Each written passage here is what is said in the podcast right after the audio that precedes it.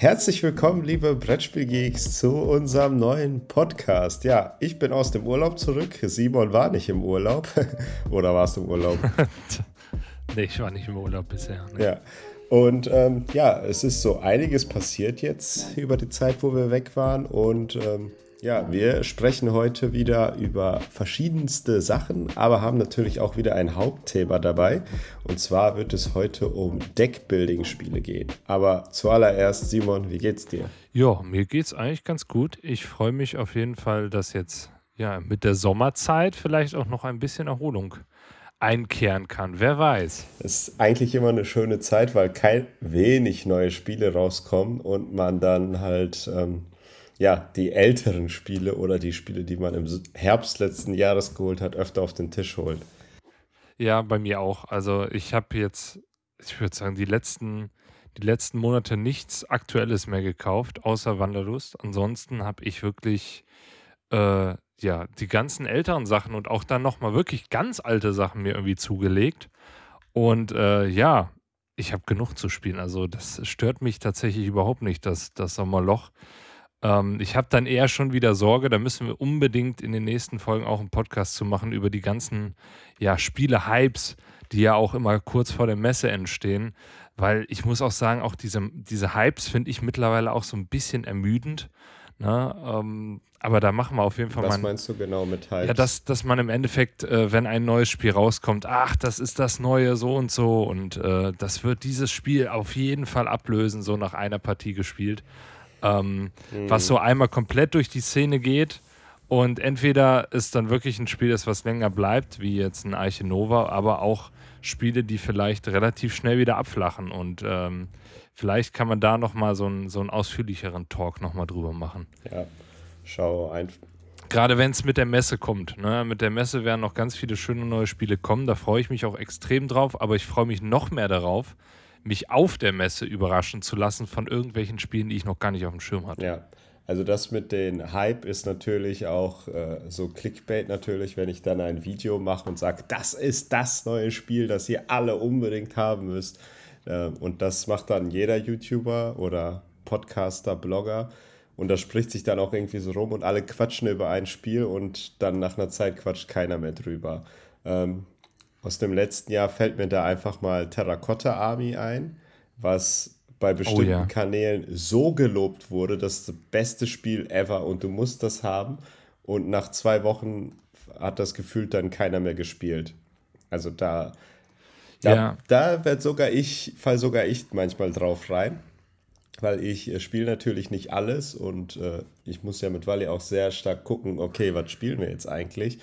Und ähm, dann guckt man auch so, okay, was empfehlen so die Kanäle, was empfiehlt auch Boardgame Geek, was ist da so im Hype und ähm, ja, da Voll. muss man dann immer aufpassen, was da gerade so gepusht wird.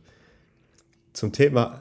Wobei man, wobei man sagen muss, dass selbst, also ich finde, selbst außerhalb von, von der, ich würde es jetzt mal sagen, Influencer-YouTube-Welt, gibt es immer wieder Hypes, wo, wo alle, ähm, ich sag mal, wenn da äh, jemand das Spiel hat, äh, der kriegt ja immer Gruppen mit bestimmten Spielen voll. Ne? Aktuell ist es, ähm, boah, weiß ich nicht. Was ist es aktuell? ich weiß gar nicht. Der Hype-Titel ist momentan, glaube ich, Distilled, oder? Ja, Distilled ist auch so ein Titel, auf jeden Fall. Ah, aber auch äh, einen Revive beispielsweise in, den Letz in der letzten Zeit. Ähm, aber ähm, ja, Dagegen spielen trotzdem noch Spiele, die vor Jahren rausgekommen sind, wie beispielsweise ein Terraforming Mars, wirklich auch auf, auf äh, wöchentlichen Treffen eine große Rolle weiterhin.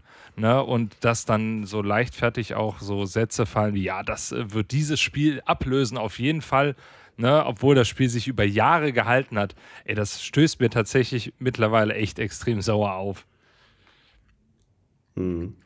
Ja, gut, aber ähm, ähm, du hast Urlaub gehabt. Das ist ja auch was Feines. Ein, eine ja, Sache ja. noch: Urlaub nicht. Wir waren noch kurz bei Hype.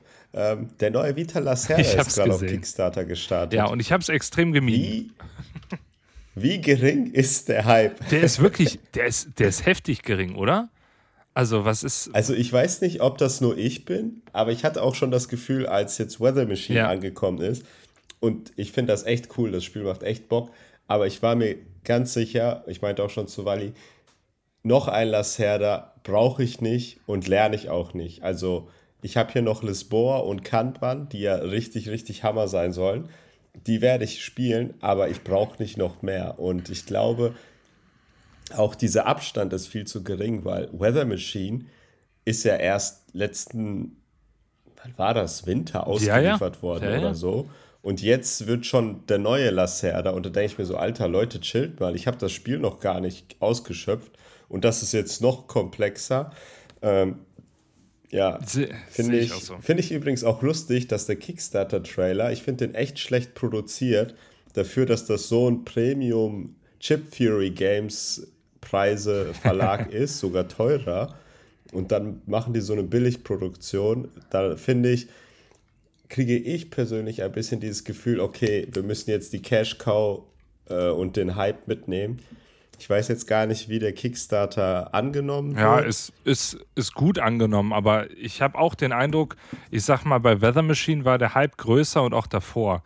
Na, also gerade bei On Mars damals habe ich so das Gefühl, da waren schon sehr, sehr viele Leute noch sehr, sehr stark begeistert. Aber ich habe das Gefühl, die Leute, die sich tendenziell für einen Lacerda äh, interessieren, die haben auf jeden Fall schon Lacerdas gespielt und die haben vermutlich auch ein oder zwei im Regal stehen, wenn sie wirklich Fan sind. Und ich, mir geht es da ähnlich. Eh also mein The Gallerist und On Mars sind noch lange nicht so häufig gespielt, dass ich sagen würde, entweder rentiert sich der Preis oder ich habe jetzt keine Lust mehr, das Spiel zu spielen, ne? sondern die, die stehen da und ich spiele irgendwie immer weniger Eurogames und von daher irgendwie, ähm, ich finde das Thema cool, es sieht auch wieder äh, schön aus von ein äh, O'Toole, aber ganz ehrlich, bei den Preisen, ich, ich möchte es auch einfach nicht. Ich spiele es gerne mit, wenn es jemand hat, aber ähm, ja.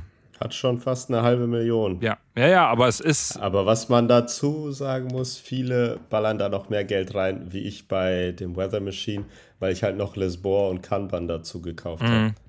Also ich, ich gönne das total und das wird bestimmt ein tolles Spiel, aber wie gesagt, also ein Lacerda musst du auch häufig genug spielen, damit du, also ich, ich sehe da nicht den Sinn hinter, fünf Lacerdas zu haben und jedes einmal zu spielen. Dann spiele ich lieber ein Lacerda fünfmal so.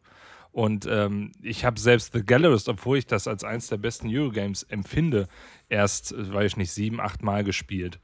Und da muss, müssen einfach noch viel mehr Partien her, dass ich sagen würde, ich brauche ein neues.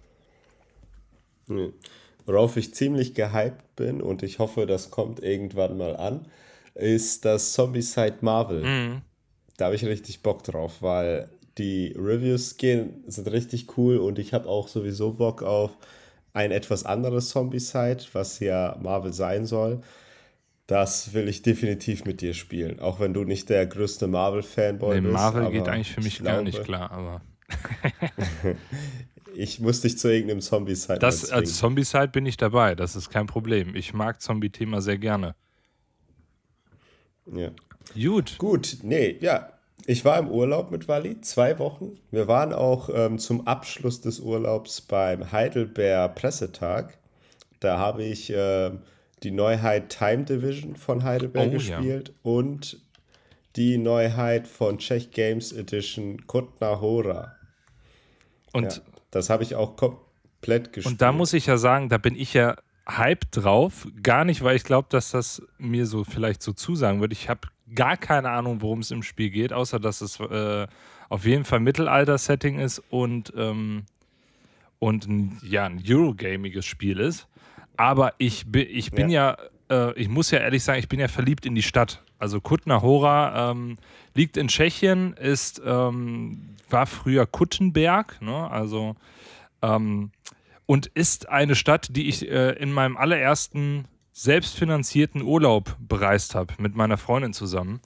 Ähm, wir waren da in, in der Region in Tschechien und ähm, ich muss sagen, die Stadt hat mich extrem geflasht. Das ist eine unfassbar schöne Stadt. Man sagt auch so ein bisschen das kleine Prag.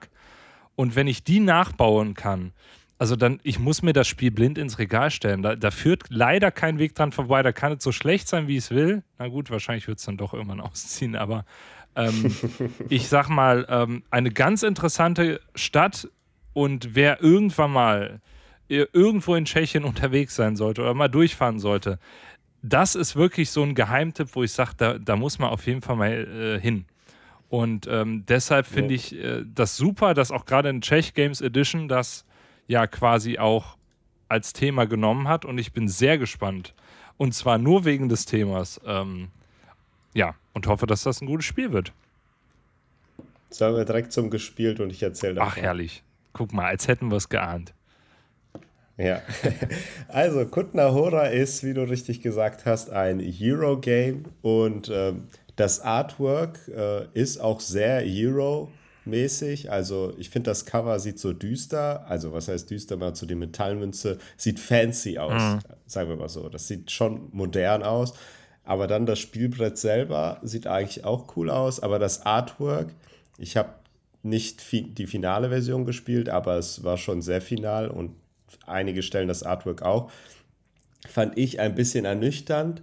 Nicht, weil es schlecht war, sondern weil es halt wieder typisch Eurogame war. Also wie ein Tiletum etc. aussieht, finde ich nicht schlimm. Aber die sehen halt alle gleich aus. Und Kutnahora geht da genau die gleiche Schiene. Ich habe den von Czech Games das auch gesagt. Ich so, Leute, traut euch doch ein bisschen neuer mhm. zu machen. Ich habe hier auch gerade Village, ähm, die Big Box, äh, mir geholt. Die haben es versucht. Ich weiß, äh, dass. Ich habe die Regeln jetzt durchgelesen und ich habe ein bisschen Angst, dass es so bunt ist, dass dadurch die Eleganz des Spiels leidet, dass man dann nicht findet, okay, wie ist jetzt was, also nicht dieses Iron und Tool, sondern ja, die hätten hier die Mitte finden müssen. Mhm. Aber egal.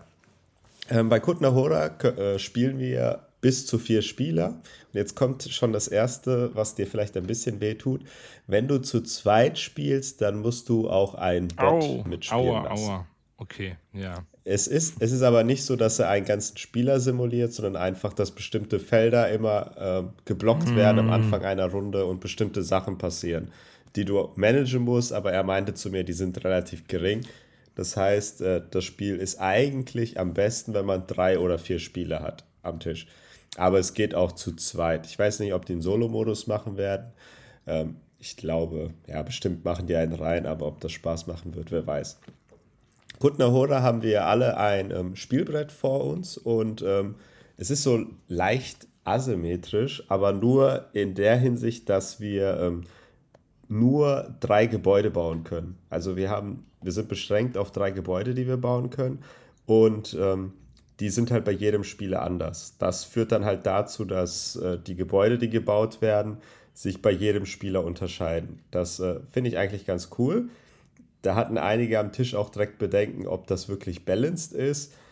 Aber da bin ich persönlich immer so, die Designer kriegen das, also die müssen das doch irgendwie alles hinkriegen, dass das äh, balanced ist. Ich habe auch mit dem Design, also nicht Designer geredet, aber einen der Producer da, die spielen das jede Woche ganz viel. Wir haben unser Tableau und ähm, werden dann versuchen, bestimmte Gebäude auf einem Raster zu bauen. Das Ganze funktioniert mit Action Cards, also wir haben sechs Karten auf der Hand und wir werden fünf Karten ausspielen und danach ist sozusagen eine Spielrunde zu Ende. Das heißt, ich spiele zwei Karten aus, dann spiele ich wieder zwei Karten aus, dann sind alle dran und so weiter. Die Karten haben verschiedene Aktionen. Einfach jetzt in kurz könnte ich eine Karte ausspielen, um irgendeinen Slot auf dem Spielbrett zu reservieren. Eine Karte könnte ich ausspielen, um dann auf diesem reservierten Slot ein Gebäude zu bauen. Eine andere Karte spiele ich dann aus, um eben dieses Gebäude vorher zu kaufen. Und dann könnte ich in eine Mine gehen, um dort Mehrheit zu haben, so ein bisschen. Und dann könnte ich auch eine Karte ausspielen, um Einkommen zu kriegen. Ja, Kutnahora, City of Silver hier gibt es sehr viel Geld. Also hier versucht man wirklich viel Geld zu machen, aber am Spielende bringt Geld nichts. Also mhm. sehr wenig Punkte nur. Der Clou hierbei ist, dass die so eine Angebots- und Nachfragemechanik reingemacht haben. Das heißt, wenn ich ähm, ein Gebäude kaufe, zahle ich Holz und der Holzpreis, da ist so eine, so eine kleine Mechanik, wo einfach so, ja, man ich weiß nicht, wie ich das beschreiben soll, aber das ist so ein Pappgerüst und da verändern sich immer die Zahlen, wie halt das Holz viel ja, kostet. Ja, so ein dynamischer Markt. Das Bier kostet, ja. Und ähm, das verändert sich dann, mein Einkommen verändert sich, aber auch was ich kaufe. Und wenn man Gebäude baut, dann werden immer diese ähm, Karten genommen, nach unten gelegt und dann ist der Markt halt anders. Und das könnte halt zum Beispiel auch dazu führen, dass man bestimmte Gebäude nicht mehr bauen kann, weil man braucht dafür Holz und der Holzmarkt ist komplett ausgeschöpft. Ja. Das finde ich ist eigentlich ziemlich interessant, weil man dann so ein bisschen schauen muss. Ähm, die Zahlen sind aber immer gleich. Die sagen, das kann sich keiner merken, aber bis 20 ist der Markt Preis von Holz 1 oder 2. Das habe ich mir halt gemerkt und werde ich auch nicht vergessen. Ja, und ähm, so werden wir dann versuchen, Gebäude zu bauen, die logisch zu bauen, weil wir haben in der Mitte dieses Raster und wir müssen die äh, Gebäude immer orthogonal zueinander bauen und dort auf kleine Symboliken achten, weil das gibt uns dann Siegpunkte. Oder wir gehen dann halt in die Mine und bauen da irgendwas und das gibt uns Siegpunkte. Und das ist im Grunde Kutnahora erklärt. Ist natürlich jetzt schwer sich vorzustellen.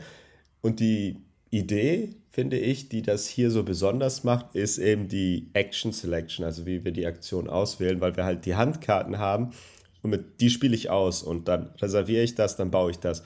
Unsere Runde war relativ lange, aber ich glaube, wenn ich das mit dir und Wally und äh, Simone spielt, dann kann man da echt gut schon seine Züge vorausplanen und was mhm. man macht. Und die Spielerinteraktion kommt natürlich zum einen, dass der Markt dynamisch ist und sich verändert, aber das ist jetzt nicht so eine extreme Komponente. Aber auch wer welchen Platz reserviert, wer was kauft. Und ähm, das fand ich alles in allem, fand ich, hat mir das Spaß gemacht. Also ich werde es definitiv äh, mir auf das Spiel mitnehmen und auch spielen, weiterhin. Aber meine Bedenken sind, dass es halt einfach noch ein Hero-Game ist, das nicht sehr besonders ist. Mhm. Also ich habe hab halt da so Sachen, die, ich, die alle gut sind, die funktionieren. So ein bisschen wie Anak, funktioniert alles, ist gut. Und Anak hat halt überzeugt, weil es das erste Deckbau mit Worker Placer ist. Aber ich glaube, wenn man Dune Imperium gespielt hat und danach Anak spielt, dann ist Anak nicht mehr so krass. Safe, ja. Ja, und und so ein bisschen habe ich das bei Kurt Nahora, dass ich das Gefühl habe, das macht Spaß, das werde ich spielen, wenn man drei bis vier Spieler auch noch, das ist so eine, da muss man echt gucken, wie der Zwei-Spieler-Modus ist. Aber ich weiß nicht, ob sich das lange in den Regalen hält. Und das, um auf den Anfang der Folge zurückzukommen, wette ich mit euch, wird ein Spiel sein, das werden viele Influencer und so hypen, dass das cool ist, dass man das braucht und weil es funktioniert und Spaß macht. Aber ich sage euch, in einem halben Jahr wird, glaube ich, kaum einer über dieses Spiel sprechen. Ja, jetzt hast du mir natürlich so ein bisschen den Hype genommen. Das ist ja schon mal gut. Nein. ähm, tatsächlich, also das Einzige, was mich jetzt gerade an deiner Erzählung stört, ist tatsächlich, das mit den zwei Spielen. Das finde ich immer schade, weil ähm, tatsächlich ich Eurogames sehr gerne äh, mit der Simone spiele, weil wir da einfach sehr schnell sind. Wenn ich da jetzt ja dran denke, wie lange ich teilweise mit vier Leuten an einem Eurogame sitze, ist das schon echt ermüdend. Ähm, also ich kann dir sagen, habe ich es hab getrackt oder habe ich es nur eingetragen? Ja gut, aber dann noch auf dem, auf dem Pressetag. Ne? Also wir haben zweieinhalb Stunden. Okay, es ist, das geht ja noch. Ne? Aber ich sag mal, ähm, das finde ich sehr schade. Ähm, und die Befürchtung mit den Eurogames habe ich generell im Moment. Also ich habe das Gefühl, Eurogames erfinden sich seit June. Na gut, June ist kein klassisches Eurogame jetzt, aber es hat ja. natürlich trotzdem Eurogame-Elemente, ähm, wie jetzt ein Worker Placer beispielsweise. Aber ich habe das Gefühl, im Moment erfinden die sich nicht wirklich. Es fühlt sich alles nicht mehr so ganz frisch an. Es gibt wenig ja, nur stra rein strategische Spiele, wo ich sage, boah, das ist immer eine interessante Mechanik, die sie da reingetan haben. Es ist im Moment ein Mechanik-Zusammenwürfeln immer und wo ich mich dann halt auch wirklich frage, wo ist denn der Mehrwert zu den Spielen, die vor drei, vier Jahren rausgekommen sind. Ne? Also beispielsweise ein Prager Kaput Regni ist ein Spiel, was ich auch thematisch mega toll finde und weil ich auch Prag total super finde, aber ähm, was ich auch mechanisch toll finde. Und dann frage ich mich dann halt, ah, was bieten die? Spiele jetzt aktuell. Und das ist halt mein Problem damit. Dennoch muss ich sagen, das Artwork äh, finde ich tatsächlich sogar recht gelungen. Also man kann äh, auf BGG auch mal gucken, da haben sie auch die, die eine Kirche, ähm, die in Kutnahora steht, haben sie ähm, so als Bild neben dieses Teilchen gelegt und man sieht schon, es steckt schon viel ähm, Detail da drin. Also das haben sie schon cool gemacht. Ähm, ich bin mal gespannt. Also ich spiele es auf jeden Fall mit. Vielleicht nehme ich es mir dann doch nicht blind mit, weil wenn du es dir holst und irgendwann es ausgespielt ist, vielleicht, äh, ne? oder, also oder wir spielen es erstmal einfach zu viert. Also wenn es halt zu zweit nicht gut funktioniert, ist es für mich, ich will nicht sagen Ausschlusskriterium, aber ich finde es sehr schade. Also wenn Spiele mit Auto mal irgendwie funktionieren müssen, um zu zweit gut zu sein, dann habe ich das selten, dass ich denke, boah, also gerade bei Eurogames, dass ich denke, boah, das ist aber ein cleverer Mechanismus jetzt. Also äh, die Kirche ist auch ein Mechanismus, die kann man bauen. Und das ist eine Sache, die ich jetzt noch nicht gesagt habe. Ähm, wenn die Kirche sich von selbst baut, erhöhen sich die Steuern, die die Spieler dann zahlen müssen. Ach, interessant. Das ist, klingt aber eher gruselig, aber im Endeffekt juckt das keinen, weil alle so viel Geld haben. Und ähm, da kommt auch noch eine Sache dazu, dass einige Spieler super viel Geld hatten und eigentlich alle, die das gespielt haben, die ganze Zeit das Gefühl hatten, dass bestimmte Startvoraussetzungen ähm, nicht balanced sind. Mhm. Also, und dieses Gefühl hat bis, bis zum Ende des Spiels nicht nachgelassen. Ob es jetzt wirklich so ist oder nicht, das kann man natürlich nach einer Partie nicht sagen. Aber das Spiel hat einen dieses Gefühl gegeben. Ja, und das, ja, ich weiß es nicht. Also ich, ich hatte Spaß. Schlussendlich hatte ich Spaß. Aber ähm, ich werde es mir als Review-Copy mitnehmen. Mhm. Aber Geld kaufen würde ich es mir jetzt nicht. Ich würde dann lieber sagen, Wally, lass uns einfach Teletop zocken. So, ne? Da finde ich den Auswahlmechanismus der Würfel interessanter ja. und was ich hier machen kann und so. Aber Kutna Hora, wenn man ein, ich würde auch nicht sagen, das ist ein Expertenspiel, für mich ist es ein Kennerspiel, ein fluffiges Eurogame, was man schnell spielen kann, dann äh, sollte man sich das mal anschauen. Ja. Und äh, die Silbermünzen, ja, weil das sind Pappmünzen das habe ich auch nachgefragt und da hat man gesagt, die wird es auf das Spiel als Promo zu kaufen ah, geben. Cool. Also tatsächlich ähm, würde ich auch sagen, es gibt da definitiv Zielgruppen für. Also wenn ich mir die letzten Eurogame-Trends der Messe anschaue, sei es ein Woodcraft, sei es ein, ähm, sei es ein, ähm, ein Revive, ähm, wo, wo jetzt... Ja, aber Revive, finde ich, ist ja schon macht ja schon viel. Also ich habe es nicht gespielt, aber ich stelle mir das schon ein bisschen frischer ja, vor. Ja, es ist leider nicht so ganz. Also ähm, Lacrimosa beispielsweise auch noch. Die machen alle so ein bisschen was anders, aber sie fühlen sich trotzdem nachher an wie ein klassisches Eurogame. Und da gibt. Aber Lacrimosa ja. hypt jetzt auch keiner mehr. Richtig. Habe ich auch mehr. zu einem guten Preis verkaufen können, zum Glück noch. Äh, nachdem auch dort ich ja im Vorfeld der Messe schon gesagt hatte, allein wegen des Themas muss ich es mir holen. Ähm, ja. Aber ich sag mal, diese Spiele stehen trotzdem, also es gibt ja Leute, die quasi New Eurogames kaufen und für solche Leute ist das, glaube ich, dann auch wieder was. Ne? Nur für die Leute, die jetzt den, den, nächsten, den nächsten Geheimtipp erwarten, der alles revolutionieren wird, das ist es dann wahrscheinlich nicht. Und da kann ich dann nur, nee. nur darauf verweisen, wenn ihr was richtig, richtig Gutes sehen wollt, dann geht einfach nach Kutnahora, weil das ist wirklich, das ist, es ist wirklich gigantisch. Also es ist eine meiner liebsten, bereisten Städte. Ich würde jedes, jederzeit nochmal hin. Es war wirklich toll. Was das Spiel auf jeden Fall erreicht hat. Ich habe mir danach abends auf YouTube ein Video zu Kutnahora angeguckt, weil ich die Stadt so an sich nicht ja. kannte und ähm, falls ich mal dort um die Ecke irgendwo bin, dann gehe ich da auf jeden Fall mal vorbei. War auf jeden Fall sehr interessant. Ich, ich schicke dir nachher meine, meine äh, Drohnenaufnahmen. hm. Ja, sehr cool. Schön. Cooles, Was cooles interessantes gespielt? Ding. Ich habe ganz viel gespielt. Also wirklich richtig viel. aber eins hat in dieser, ich will jetzt nicht sagen Podcast-Pause, weil so lange war es jetzt auch wieder nicht, aber eins hat hat seit wir, wir haben lange nicht mehr über Spiele gesprochen, die wir gespielt haben, seitdem hat es sich bei mir mhm. gehalten. Also ich gehe jetzt entgegen des Trendes und hype kein Spiel, was ich erst einmal gespielt habe, sondern ich habe es tatsächlich ähm, ja jetzt schon über, nee, ich habe es genau 20 Mal gespielt und es kommt demnächst tatsächlich eine, ähm, ja, eine Neuauflage auf äh, Kickstarter bzw. Backer Kit. Und zwar geht es um mhm. Karl Chudicks Innovation. Ein ähm, kartengetriebenes Zivilisationsspiel, ähm, bei dem wir im Endeffekt ähm, versuchen, zehn Zeitalter ähm, möglichst gut zu, zu meistern, beziehungsweise manchmal geht es nicht mal zehn Zeitalter.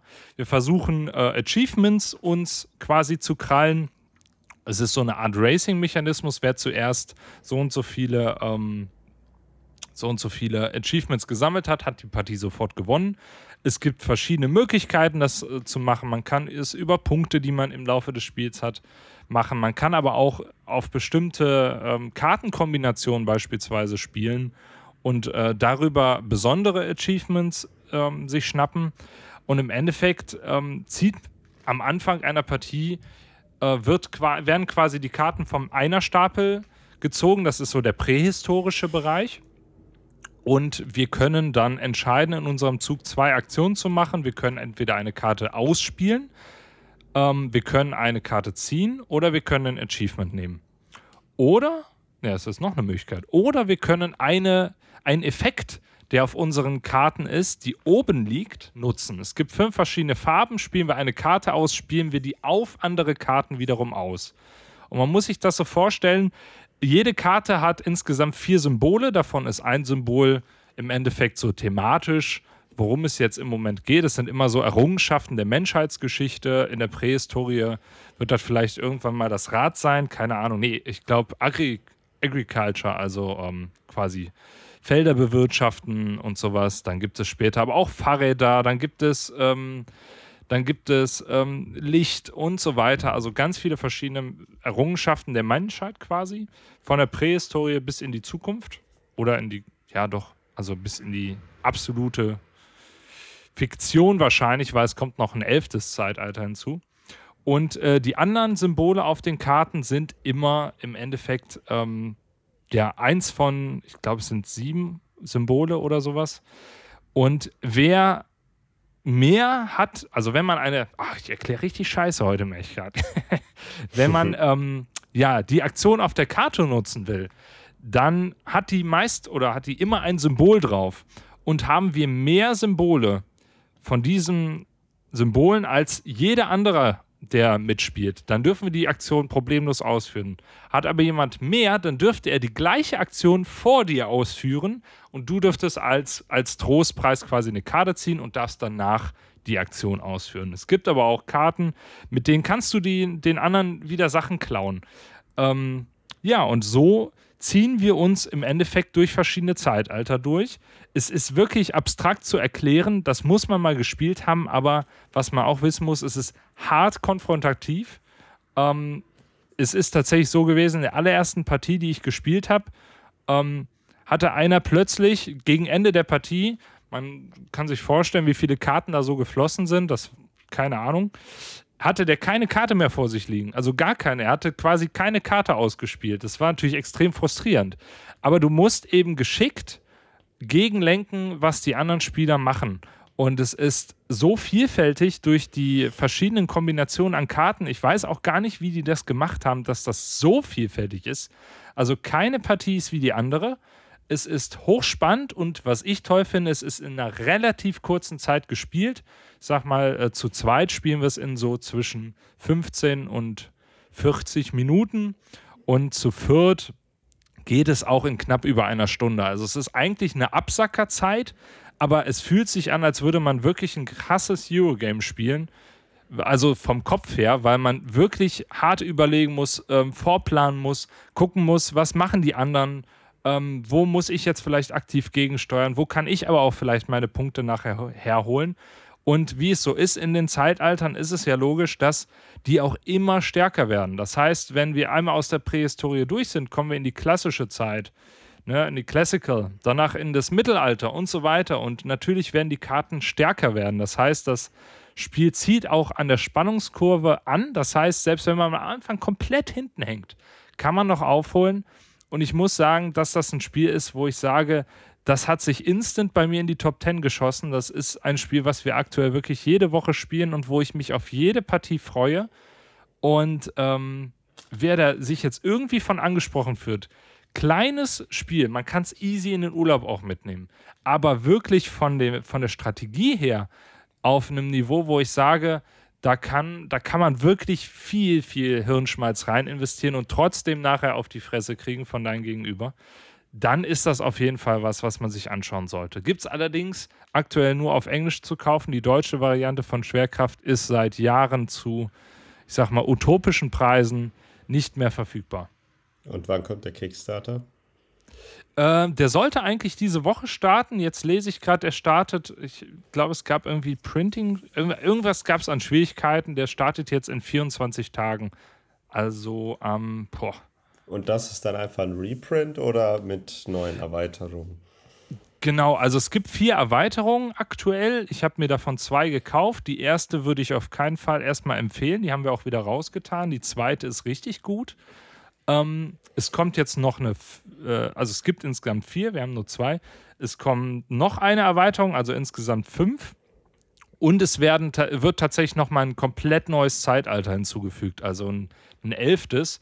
Es wird auch einen Redesign der Karten geben, das heißt, der Text soll wohl ein bisschen größer sein. Ähm, es soll ein bisschen moderner aussehen, weil was man sagen muss, das Spiel sieht extrem hässlich aus. Die ursprüngliche Version ist von 2010. Ähm, es ist kein, keine Augenweide. Es ist ein, wirklich ein rein mechanisches Spiel, was die Immersivität aber aus den, ähm, aus den verschiedenen Aktionen irgendwie nimmt. Es, hat eine, es ist ein ganz eigenes Spielgefühl. Ich habe sowas noch nie erlebt. Ähm, und habe auch kein Spiel, was vergleichbar ist. Aber wie gesagt, es kommt jetzt noch mal ein bisschen aufgehübscht. Inwiefern das nachher hübsch ist, ne? es ist halt eine Karte mit vier Symbolen drauf und einem Text. Ähm, kann ich dir nicht sagen, aber es wird äh, sich auf jeden Fall lohnen, da reinzugehen, weil ähm, wenn, dann sollte man damit, glaube ich, starten. Hm. Klingt auf jeden Fall spannend. Ich wollte das, ich sehe ja, dass du das die ganze Zeit spielst und postest und ich hm. bin ja auch so ein äh, ja, Zivilisationsspiel-Fan. Also ich mag das, ich mag auch Through the Ages voll gerne. Und auch wenn das Schwächen ja. hat und äh, ewig dauert und am Handy eigentlich cooler ist, ich liebe trotzdem dieses Feeling von, wir gehen gerade bestimmte Zeiten durch, bestimmte Zeitalter. Ich sehe dann einen Napoleon, sowas voll unoriginell, so da steht einfach Napoleon und das catcht mich irgendwie schon. Deshalb ähm, mhm. macht das Spiel auch sowas. Also ha ähm, haben die Karten auch so Namen oder steht einfach okay? Ja, ja. Ja, ja, da steht dann, weiß ich nicht, Fahrrad beispielsweise oder, also auf Englisch. Mhm. Oder, ähm, weiß ich nicht, ähm, jetzt weiß ich nicht, Kohlekraftwerke. Also es sind wirklich auch Meilensteine der, der Geschichte.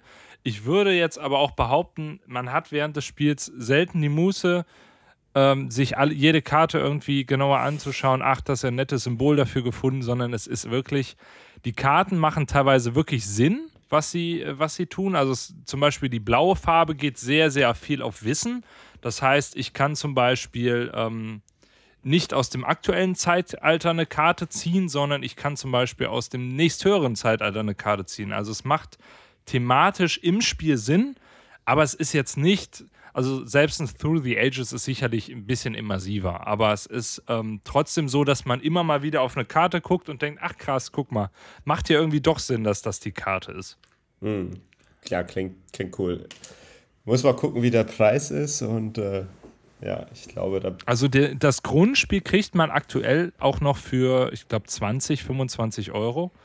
Ähm, und das reicht für, ich weiß nicht, wie viele Partien. Also wir hätten jetzt auch nicht die Erweiterung mit reinnehmen müssen. Aber ich habe gedacht, bevor ich jetzt in den Kickstarter nochmal reingehe, möchte ich die schon nochmal ausprobieren. Und da ist jetzt wohl die, der Vorteil der ähm, Kickstarter-Version ist, dass sie die Regeln wohl nochmal anpassen zu den Expansions, weil die wirklich nochmal, ich sag mal, nochmal eine Schippe Komplexität drauflegen. Und ähm, das wollen sie wohl ein bisschen streamlinen. Und das ähm, deshalb, wer jetzt da irgendwie Lust drauf hat, guckt mal, es gibt in ganz vielen verschiedenen Spieleläden, ich habe es auch in einem bestellt, ähm, irgendwo kriegt man es her, ähm, ist recht günstig und da habt ihr auch erstmal genug, bis der Kickstarter da ist. Also ähm, das ist ein Spiel, das wird wirklich nicht, äh, wird wirklich nicht schlechter mit der Zeit, sondern nur besser und man braucht auch wirklich seine ja, vier, fünf Partien, um reinzukommen, weil es lebt halt auch davon, irgendwann die Karten zu kennen, die so im Spiel sind. Hm, cool. Bleiben wir bei ja. vier bis fünf, aber eher auf drei. Ein Spiel, wo man drei Züge braucht und dann ist es vorbei. Was kommt jetzt? Welches Spiel braucht man drei Züge und dann ist es vorbei? Schach. weißt du, was ich meine? Ähm, puh. Nee, ist eine, ich, ich ist ein Spiel äh, 22 Neuheit. Du findest es ganz schlimm. Es hat ein weißes oh ja, wir Cover. Müssen, wir müssen drüber reden, ja. Ich, welches ist es Turing denn jetzt? Machine. Oh. Ach, ja, stimmt. Klar, logisch. Welches dachtest du denn? Ja, ich weiß nicht. Ich war, ich war komplett lost. Turing Machine. Ähm, oh je, jetzt geht's, jetzt geht's gleich rund. Turing Machine ist ein äh, Deduktionsspiel, was äh, ja auf ähm, einem Informatik-Algorithmus basiert, aber darüber wollen wir jetzt nicht quatschen. Ähm, hat auf jeden Fall da aber seinen Ursprung. Und äh, bei Turing Machine geht es darum, dass wir äh, verschiedene Bedingungen in der Mitte ausliegen haben. Am Anfang, wenn man leichte Sachen spielt, so vier Sachen, zum Beispiel die gesuchte Zahl, also wir suchen eine Zahl von drei, also drei verschiedene Zahlen. Mastermind äh, kennt ihr bestimmt. Das ist so ein bisschen ähnlich hier, also schon sehr ähnlich. Und ähm, dann werden wir halt die verschiedenen Bedingungen dort lesen. Zum Beispiel, die Zahl ist größer als 3. Ja, und ähm, dann werden wir halt ähm, so Schablonen haben, wo wir die Zahlen 1 bis 4 haben in verschiedenen Farben. Und dann wähle ich dann halt drei davon aus, nimm die und nimm dann von einer der Bedingungen die Karte, halt meine drei da drüber und die zeigt dann ein Häkchen oder ein X. Und anhand dieser Information weiß ich dann, okay, die gesuchte Zahl und bei jeder Bedingung gibt es nur eine Zahl, war jetzt entweder ein Häkchen oder ein X. Und dann muss man anfangen zu deduzieren. Wie, was, was. Und nach, in der Regel ist das Spiel nach drei Zügen vorbei weil man dann herausgefunden hat, was es ist. Wir haben mit Wally alle durchgespielt. Vom, Wie bitte? Ja. vom äh, Basisspiel. Was? Wir haben die leichten übersprungen und äh, alle schweren haben wir alle gemacht. Und äh, auch jetzt auch im Internet gibt es noch mehr Fälle. Da haben wir ja, uns genau. auch schon dran gesetzt. Und die können noch richtig hardcore werden. Also, dass man dann zwei Bedingungen bei einer Option hat bei einer Zahl. Und da muss man herausfinden, welche dieser Bedingungen richtig ist und welche nicht. Also es kann, wird, heißt auch Nightmare der Modus. Ähm, und ich muss sagen, ich bin ja eigentlich kein Fan von Deduktionsspielen.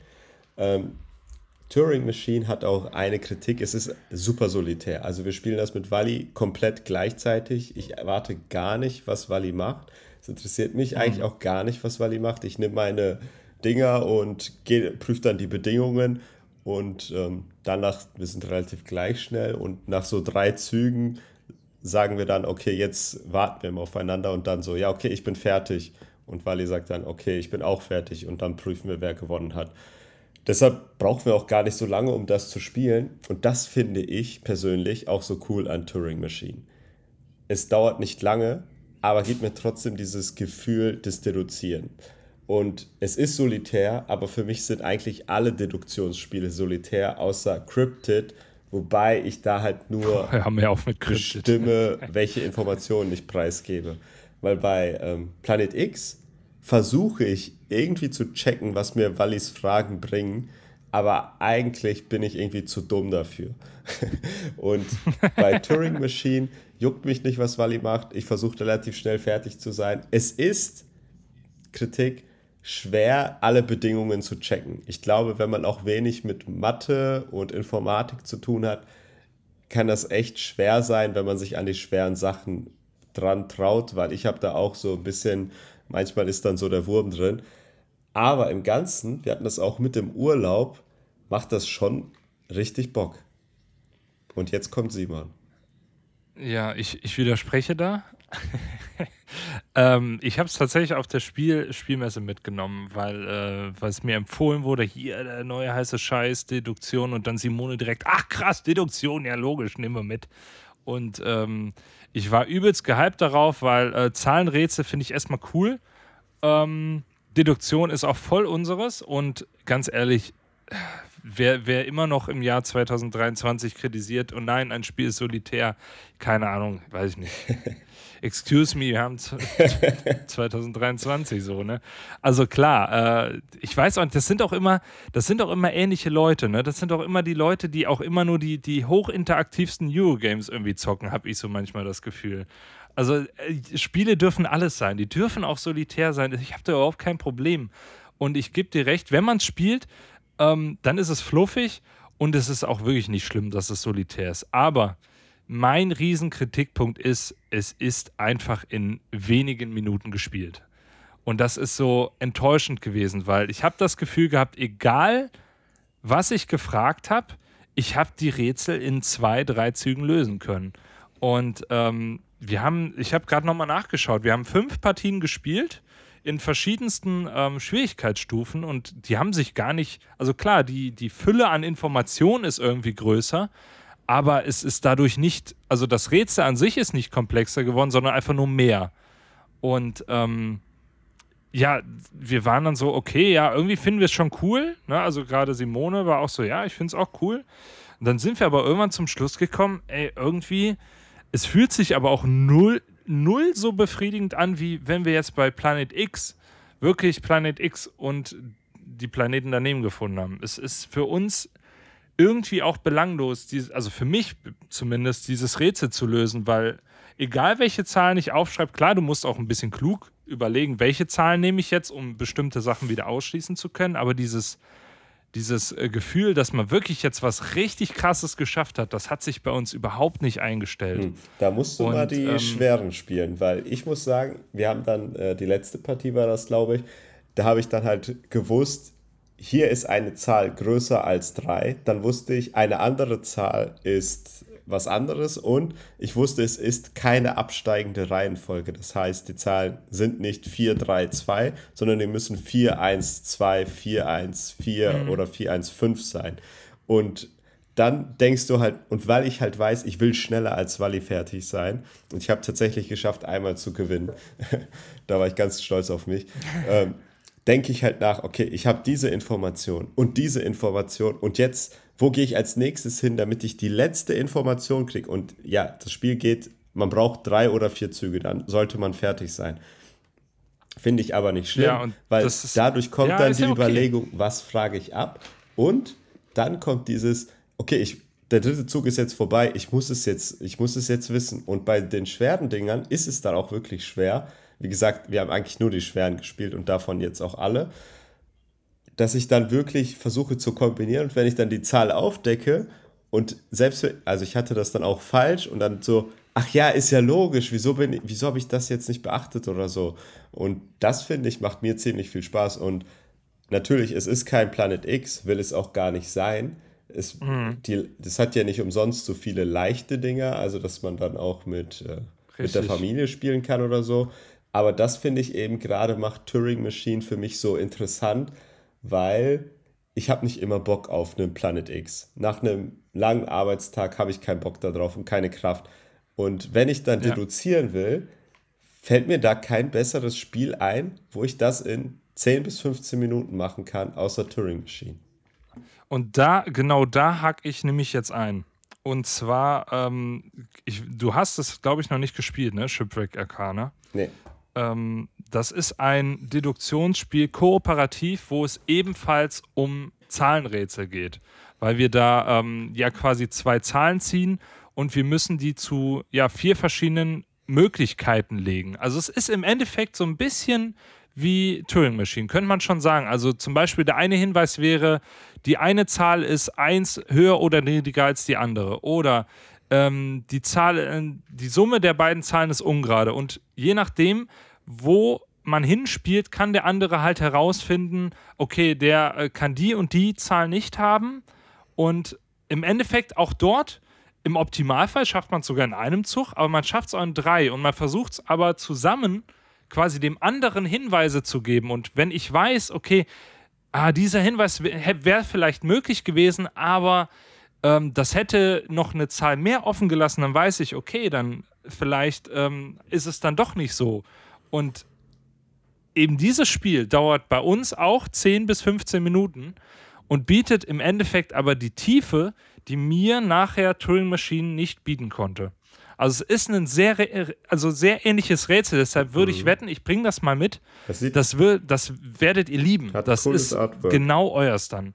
Ja, und es ist, also es gibt es auch als Print and Play, also wer das mal ausprobieren möchte, kein Problem. Ansonsten schwer zu bekommen. Aber ähm, Shipwreck Arcana ist unfassbar gut. Wieso kann und man kann gute eben, Spiele immer so schwer kaufen? Ja, schwierig. Also ich habe es damals in einem Berliner Brettspielgeschäft bestellt. Ich hatte aber auch gesehen, dass es jetzt einige auf Vorrat haben. Also irgend, letzte Woche oder so hatte ich es noch gesehen. Also ich habe es jetzt eigentlich. Ich bringe das mal mit. 17 Euro. Ja. Ja, es ist, also es ist wirklich toll, weil ähm, du im Endeffekt dort ein ne, ne ähnliches Rätsel hast, aber mit der kooperativen Komponente. Das heißt, du hast die, die Komponente mehr, dass du den Gegner oder nicht den Gegner, den deinen Mitspieler lesen musst. Das heißt, du musst wissen, okay, ähm, wenn der jetzt den, seine eine Zahl dahin spielt, dann muss er denken, dass ich denke. Und so kommt noch so ein bisschen so eine, äh, so eine zusätzliche Komponente rein. Und es ist wirklich anspruchsvoll. Also das ist wirklich knackig, weil man im Endeffekt auch gegen die Zeit spielt, weil die Zahlen haben unterschiedliche viele Punkte drauf und je nachdem, wo man die hinspielt, wird dann die Karte, zu der man die hingespielt hat, umgedreht und man kriegt quasi so einen, so einen Minuspunkt. Und wenn die Minuspunkte nachher sieben erreichen, bevor man selbst Pluspunkte sieben erreicht, dann hat man verloren. Und es ist wirklich spannend, knackig, kurz. Und es ist genau das, was mir Turing Machine im Endeffekt dann nachher nicht bieten konnte. Aber ich gebe dir auch recht, Turing Machine hat seine Daseinsberechtigung gerade bei, bei Leuten, die äh, noch nicht viel in dem Genre zu tun hatten. Weil ich glaube, wenn man damit Shipwreck Arcana loslegt, dann kann das schon heftig überfordernd sein. Aber ähm, das macht Turing Machine eben elegant, weil es dem Spieler auch dann ein positives Gefühl vielleicht vermittelt. Denkst du, wenn Turing Machine früher rausgekommen wäre, hätte die Spiel des Jahres Jury das Spiel beachtet? Mm, nee. Nee, nee, nee. Das ist kein Spiel, was man auf eine, auf eine Familienfeier mal mitnimmt oder wenn, ich sag mal, wenn man mal so als, als vierköpfige Familie nachmittags sich hinsetzt und ein Spiel spielt, kann ich mir nicht vorstellen. Hm. Das, ist, das ist schon sehr geekig auch, ne? weil es halt sehr mathematisch ist. Ja, ist er auch Turing Machine, Informatik. Ne? Richtig, genau. Also der Hintergrund ist ja auch total interessant. Aber ja, ich finde, die Aufmachung ist auch super. Wer sich jetzt von meinen oder auch deinen Hinweisen nicht abgeschreckt fühlt, äh, go for it. Ne? Probiert es aus. Es ist sicherlich, wenn man, wenn man mal ein ganz schnelles Einstiegsdeduktionsspiel spielen will, was trotzdem aber mit Zahlen einhergeht, dann ist das ein Ding, was man machen kann. Ja, und das Spiel ist halt, äh, die haben eine Online-Seite. Also, wenn man halt alles durchgespielt hat, die schweren, wenn ihr ein bisschen öfter Brettspiele spielt, würde ich das auch empfehlen. Direkt an die schweren zu gehen, so ein leichtes, damit man die Regeln so checkt und dann let's go. Ähm, und im ja. Internet gibt es echt viele und da gibt es auch richtig krasse Schwierigkeitsgrade. Die habe ich mit Wally noch gar nicht ausprobiert. Da gibt es halt wirklich Nightmare und Hell Mode und hast du nicht gesehen und da sind dann einfach, das einfach komplett abgedreht. Aber ich habe auch das Gefühl, dafür ist das Spiel ja auch gar nicht ausgelegt. Also das Spiel hat die Zielgruppe klar, deshalb sind auch so viele leichte Fälle da drin. Die Zielgruppe ist klar und das, ja. das bin ich einfach wahrscheinlich nicht. Ja, wobei. Äh, dafür habe ich zu viel Planet X und so gespielt. Ja, du verlierst ja auch immer. Ja, bei Planet X verliere ich tatsächlich sehr, sehr. Wobei, letztens habe ich gewonnen. Du hast sogar nicht verloren. Stolz. Den schlechtesten Deduzierer der echt? Welt. Ja, du hast dich voll aufgeregt. Ja, weil du, weil du mich in die Irre geführt hast ja, weil mit deinen falschen Informationen. irgendwas gewählt habe. ja, das war schon sehr fies. Okay. Ja, gut. Ich bin mal gespannt. Ähm, ich weiß gar nicht, wie die Zeit hier ist. Ja, komm, das, das kriegen wir doch jetzt okay. hin hier, oder? Machen wir noch ein drittes Spiel oder gehen wir zu. Ein drittes? Wir haben noch ein drittes. Was? Das war doch das dritte. Ach so, ich habe ich hab hier noch ganz kurz Dorfromantik, weil ich das im Urlaub viel gespielt so. habe. Ähm, Geil. Wir haben es ne? wieder von vorne angefangen. Stimmt, ihr hattet ja vergessen, ja, was ihr freigeschaltet hattet. So, zu lange Pause. Ähm, von vorne angefangen, war alles relativ easy einzusortieren. Jetzt müssen wir es auch nicht mehr von vorne anfangen. Haben jetzt einen ganz anderen Weg gefunden und es macht Spaß. Also ähm, nach wie vor muss ich sagen, das macht Bock. Ähm, so wie wir im Urlaub würde ich das jetzt nicht empfehlen. Also wir haben das dann wirklich sehr viel gespielt, immer wenn die Kinder Mittagsschlaf gemacht haben und abends. Dann nach einer Zeit denkt man sich so, okay, jetzt wird es ein bisschen langweilig, äh, die ganze Zeit Plättchen zu legen. Aber das ist, glaube ich, egal welches Spiel man spielt. Ich wollte gerade sagen, ja. Kann das dann einen auf die Nerven gehen. Aber ich finde Dorfromantik zu zweit äh, macht richtig viel Bock. Und was ich herausgefunden habe, hat ja manchmal bei Dorfromantik, dass dann einer irgendwie alleine legt. Also wir haben das mit Wally zumindest. Das ist dann ganz gut, wenn der nee, Partner oder die Partnerin gerade einen Kaffee trinken will. Und manchmal war das bei uns tatsächlich im Urlaub so. Dann war Wally so voll im Flow, was zu legen und wir verstehen eigentlich, wie wir legen sollen. Manchmal sieht man einige Sachen nicht. Und das war so der Moment, wo ich dann in Ruhe meinen Keks essen konnte und meinen Kaffee trinken. und danach hat, man, hat sich das, und das hat sich irgendwie so ergeben. Und dann dachte ich mir so, das gefällt mir. ich finde auch, das ist ein super Kaffeetrinkspiel. Also das ist, wenn wir, wenn wir es gespielt haben, war es entweder Feierabend oder wir haben es so als erstes Spiel morgens so gerade den Kaffee gemacht sich gemütlich hingesetzt und dann ganz entspannende Runde. Also, wenn es das nicht wird als Spiel des Jahres, ich weiß auch nicht. Und äh, darüber reden wir jetzt aber nicht, weil das den Rahmen sprengen würde. Wir haben Schlafende Götter gespielt. Ganz, ganz ah, ja. viel. Und ja, können wir ja fürs nächste Mal ja, aufheben. Ich fand es echt cool, aber ich weiß nicht, ob ich es nochmal spielen werde. Also seid ihr durch jetzt? Äh, jein. Ähm, wir waren schon sehr weit. Wir haben viele Totems gefunden, also mhm. fünf oder so. Und wir waren nicht mal bei der Hälfte. Aber dann haben wir mit Wally gesagt, okay, wir haben hier eigentlich alles gesehen. Und ähm, der Urlaub hat sich halt dem Ende zugeneigt. Also wir hatten keine Zeit mehr. Und dann haben wir halt ehrlich nachgedacht, okay, wenn wir nach Hause kommen, werden wir das in naher Zukunft nicht weiterspielen, weil es schon sehr zeitintensiv ja. ist. Nichtsdestotrotz war es ein echt cooles Erlebnis, hat echt Bock gemacht. Und ich weiß jetzt nicht, gerade ist unser Leben ein bisschen anstrengend, ähm, dass, wenn sich das alles so legt, der Kleine ein bisschen älter geworden ist und die anderen nicht so viel heulen. Ich weiß nicht, ob das hier passiert, ähm, ob ich das dann wieder spielen werde. Ich hätte auf jeden Fall Bock ähm, und das ist echt gut. Also, das äh, hat mir echt Spaß gemacht. Wenn man gerne liest und Entscheidungen trifft und auch schlau irgendwie an bestimmte Orte nicht geht und so. Das muss man dann so ein bisschen deduzieren. Das äh, hat mir sehr gut gefallen. Die Regeln sind auch sehr eingängig, die Kämpfe machen Bock. Deshalb Schlafende Götter kann ich auch sehr empfehlen. Bisschen teuer, also ich habe ja 150 bezahlt mit Erweiterung ja, ja, ja. und Deluxe-Ressourcen. Ähm, und wenn ihr das jetzt kauft, zahlt ihr 120 und nochmal 55 für die Erweiterung die man braucht, weil bestimmte Orte geblockt sind, wenn man sie nicht hat. Ja, das ist ein bisschen blöd. Ja. Aber, Aber äh, klingt interessant. Also, der, der Trend geht ja auch hin zu so, so storygetriebenen Spielen. Ich bin echt gespannt, äh, ob sie da noch, ob sie da noch ein bisschen mehr von liefern in der nahen Zukunft. Ja, es ist ja schon so der generell. Nachfolger von Schlafende Götter, war ja schon auf GameFound. Der kommt jetzt bald. Ach so. Distance Guys oder sowas. Ah, cool. Ja. Und ich bin echt gespannt auf äh, den Nachfolger von Seventh Continent. Ich weiß nicht, was da passiert ist, Seventh Citadel. Ich habe ihn damals nicht auf Kickstarter gebackt, weil das äh, eine Zeit war, wo ich ein armer Student war. Ähm, aber ich bin echt gespannt, weil ich mittlerweile immer noch Team Seventh Continent bin. Das hat mir echt richtig gut gefallen. Ich weiß hast du das gespielt? Nee, aber ihr habt das auch immer falsch gespielt, hast du gesagt. Ja, wir haben eine Hausregel gemacht. ja. wir haben, äh, wir, ich habe es geschenkt bekommen und dann haben wir gemerkt, okay, wir werden es nie spielen und dann habe ich es verkauft. wir haben die nervige Komponente rausgenommen und das, finde ich, ist so ein bisschen immer diese Schwäche von diesem Geschichten-Erkunden-Spiel, dass man irgendwann merkt, mich nervt jetzt die Spielmechanik, ich will jetzt einfach nur die Story wissen. Und sobald mhm. ein Spiel dieses Gefühl bei mir erzeugt, hat das Spiel verloren. Und Schlafende Götter ja. hat das auch so ein bisschen bei mir schon gereizt. Nicht so extrem, aber ich habe es schon gespürt. Und da finde ich, ist halt die Eleganz von einem, äh, ja, keine Ahnung, Dark Souls, Elden Ring, Zelda, dass die die Geschichte erzählen, aber durch die Open World und es geht dir nicht auf die Nerven, weil die Spielmechanik halt Bock macht. Dass, wenn man selbst die Open World und die Geschichten rausnimmt und nur die Spielmechanik lässt, habe ich da weiterhin Spaß dran. Und die meisten immersiven Brettspiele haben kein Fleisch, wenn die Story wegfällt.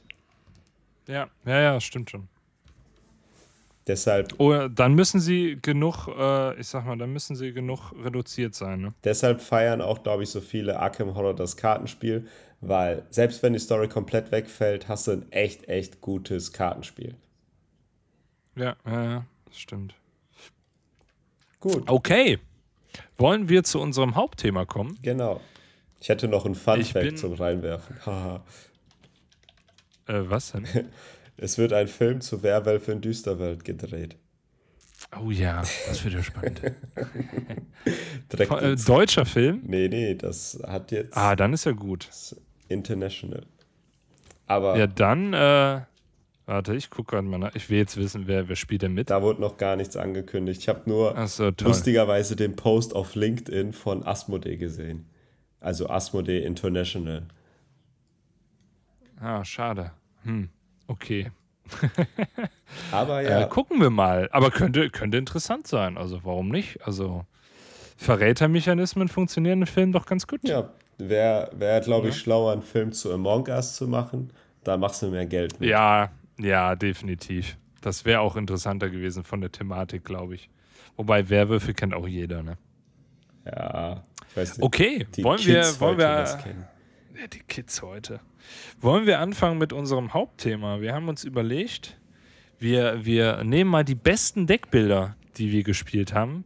Und ich muss ja ehrlich sagen, ich weiß nicht, wie es dir geht, aber bei mir ist Deckbuilding eins meiner Lieblingsmechaniken. Ich habe auch gemerkt beim Durchschauen, es, es gibt wenig Deckbuilding-Spiele, die ich wirklich schlecht finde. Hm. Also, ja. im Endeffekt. Ich mag Deckbuilding, ja. also ich mag eh jede Mechanik. Aber mir ist beim Erstellen der Liste ähm, klar geworden, dass ich Deckbuilding-Spiele habe, die ich wirklich sehr gerne mag, aber ich spiele mhm. sehr selten Deckbuilding-Spiele wegen einer Sache, die aufzubauen, dauert in der Regel immer etwas länger. Oh ja, du immer mit deinem Aufbauen. das hast du schon bei Planet Unknown gesagt, ne? Echt? Äh, das ist ja ultra nervig, wenn du das dann, dann am Ende einer Partie alle Teile mischen musst. Das nervt mich auch. Nein, aber ähm, ich muss sagen, ja, also je nachdem, was man für ein Spiel, glaube ich, spielt. Äh, es stimmt schon, ne? Man muss natürlich die Decks ähm, irgendwie vorbereiten, aber es gibt auch Spiele, also wenn wir jetzt ein Dominion oder so nehmen, ne? Vielleicht starten wir damit mal rein, den, den Urvater des Deckbuilding, dann ist es ja so, du wählst das Set und mischt alle Karten einfach nur zusammen, ne? Ja, aber danach das Aufräumen wird ganz schlimm. Ja, das Aufräumen, das stimmt. Ja, ja, ja. Ähm, ja, sollen wir, sollen wir über Dominion schon mal direkt sprechen? Ist es auf deiner Top 3? Äh, Top 3 sollten wir nur machen. Ach, was hast du denn Ach, gemacht? Du Scheiße. Top 10? Ich glaube, ich habe ja, ich glaube mehr als 10. ja, fang, fang äh, einfach mal an. Kannst über okay. Dominion quatschen. Okay, ja, Dominion braucht man, glaube ich, nicht viel zu erzählen. War ähm, quasi die, der, der Ursprung des Deckbuilding, ähm, war ja auch Spiel des Jahres, völlig zu Recht. Damals seiner Zeit sicherlich voraus, 2008.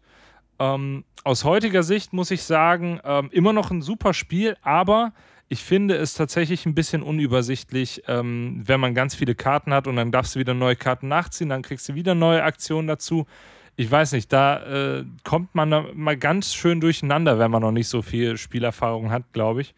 Dass man im Endeffekt mehr, wie viele Aktionen habe ich jetzt eigentlich noch? Ähm, aber trotzdem, die Sets, äh, es gibt so viele verschiedene Möglichkeiten. Ist auf jeden Fall ein Spiel, was ich wieder verkauft habe mittlerweile, aber wo ich sage, ähm, ein Spiel, dem wir so viel zu verdanken haben, wo man auch sagen kann, es, äh, es gehört auf jeden Fall auf diese Liste drauf. Wisst ihr, wieso ich keinen Bock auf Dominion habe?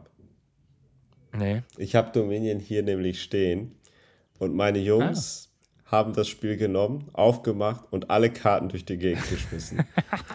Dann bin ich gekommen. Ja, geil. Ganz geduldig, ganz ruhig.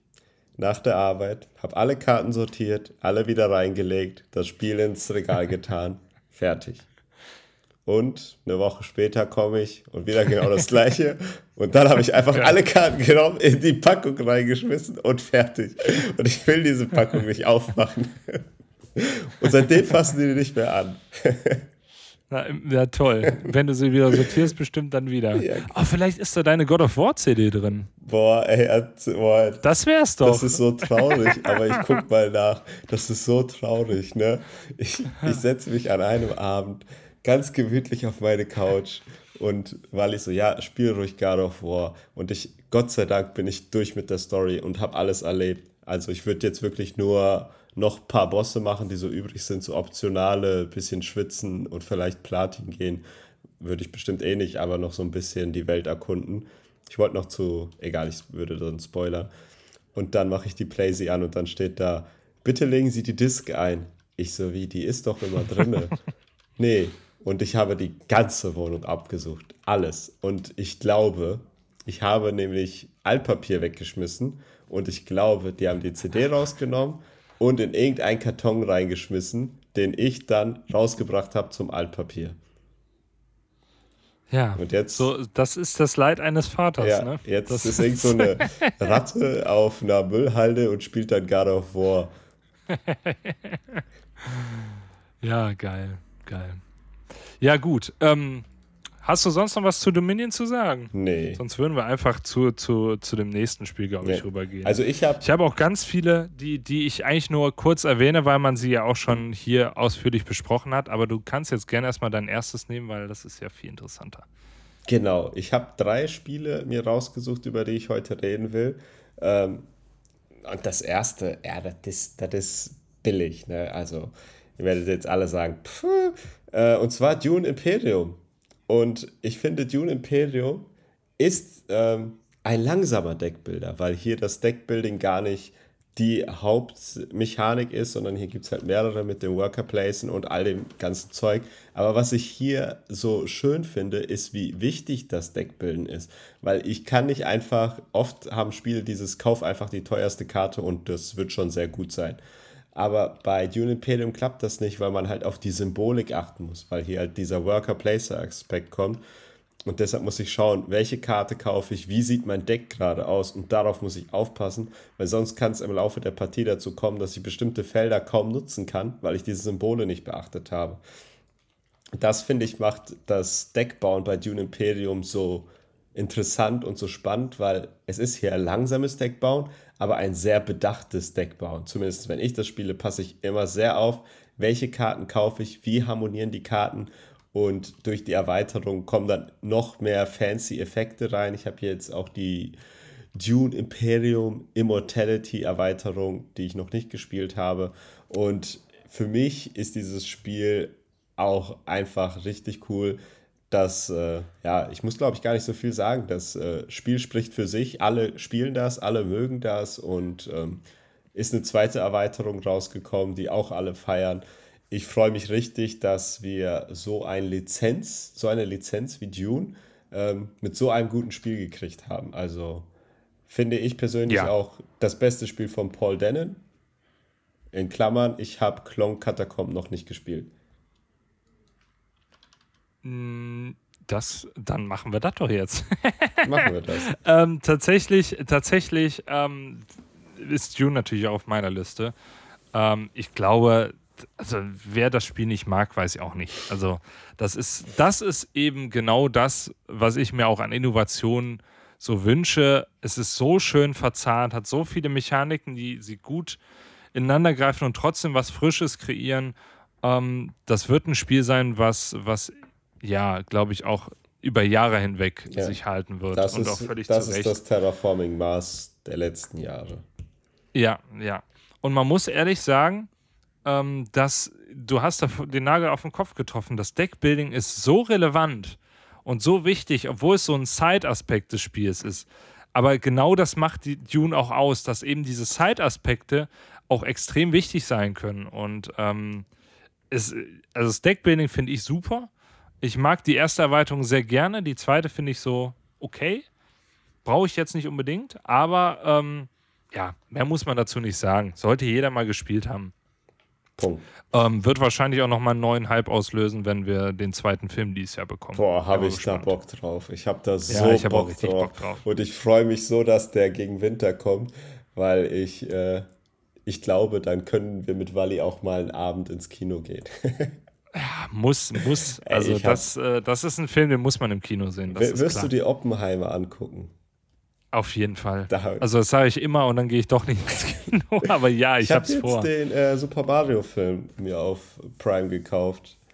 Deswegen Ach, ist, gibt's den schon? Ja, den fand ich richtig ah. cool. Also der hat mir richtig viel. Es gibt irgendwie Leute, die den kritisieren, aber ich glaube, das sind Menschen, die nicht verstanden haben, was der Film eigentlich von einem will. Der Film ja. hat für mich nämlich genau das gemacht. Ich bin von der Arbeit gekommen, wir haben den geguckt, ich konnte voll abschalten, ich habe mindestens fünfmal richtig gelacht, ich habe tausend Easter Eggs gesehen, mindestens drei Nostalgie-Kicks gehabt, wenn nicht sogar mehr. Die Story ja. war voll okay und deshalb für mich als Videospieladaption 10 von 10, also richtig cool. Ja, ich glaube, man muss da einfach mit dem richtigen Mindset rangehen. Aber dann, das ist ein guter Hinweis, den werde ich mir auf jeden Fall auch noch anschauen. Ja. Aber jetzt zurück zu Deckbuilding. Sollen wir nicht bei äh, Wir hatten ja bleiben? eben schon. ich hätte da nämlich noch was. Und zwar Star Wars The Deckbuilding Game. Ah, okay. Das hast du in deiner Top 3? Ja. Pfui, das habe ich verkauft. habe ich letzte Woche verkauft. Ja, du hast es aber nur einmal gespielt. Nee, nee, nee. Ich habe das einige Male. Ich habe es ja für die Arbeit gekauft, tatsächlich, um das mit einem Klienten zu spielen. Der ist übelst der Star Wars-Fan. Ähm, und ich habe es tatsächlich jetzt fünfmal gespielt. Und ich fand keine Partie, also die erste war ganz nett, aber die anderen Partien, muss ich sagen, es war, es war sehr unbefriedigend. Hm. Tatsächlich. Magst du Hero Rams? Nein. Ja, dann haben wir auch das Problem gefunden. Ja, ich, ich glaube auch, ja. Also ich finde Star Wars The Deck Building Game ich liebe Hero Realms und Star Wars The Deck Building Game macht für mich Hero Realms aber noch besser, weil bei Hero Realms hat man oft dieses, ich habe jetzt irgendwie zu viel Geld und irgendwie weiß ich nicht, was ich damit machen soll. Und was Star Wars The Deck Building Game so cool macht, finde ich, dass man die gegnerischen Karten zerstören kann. Dass ich wirklich aufpassen muss, was liegt da gerade aus. Natürlich, wenn dann Darth Vader mhm. kommt, macht den sofort platt.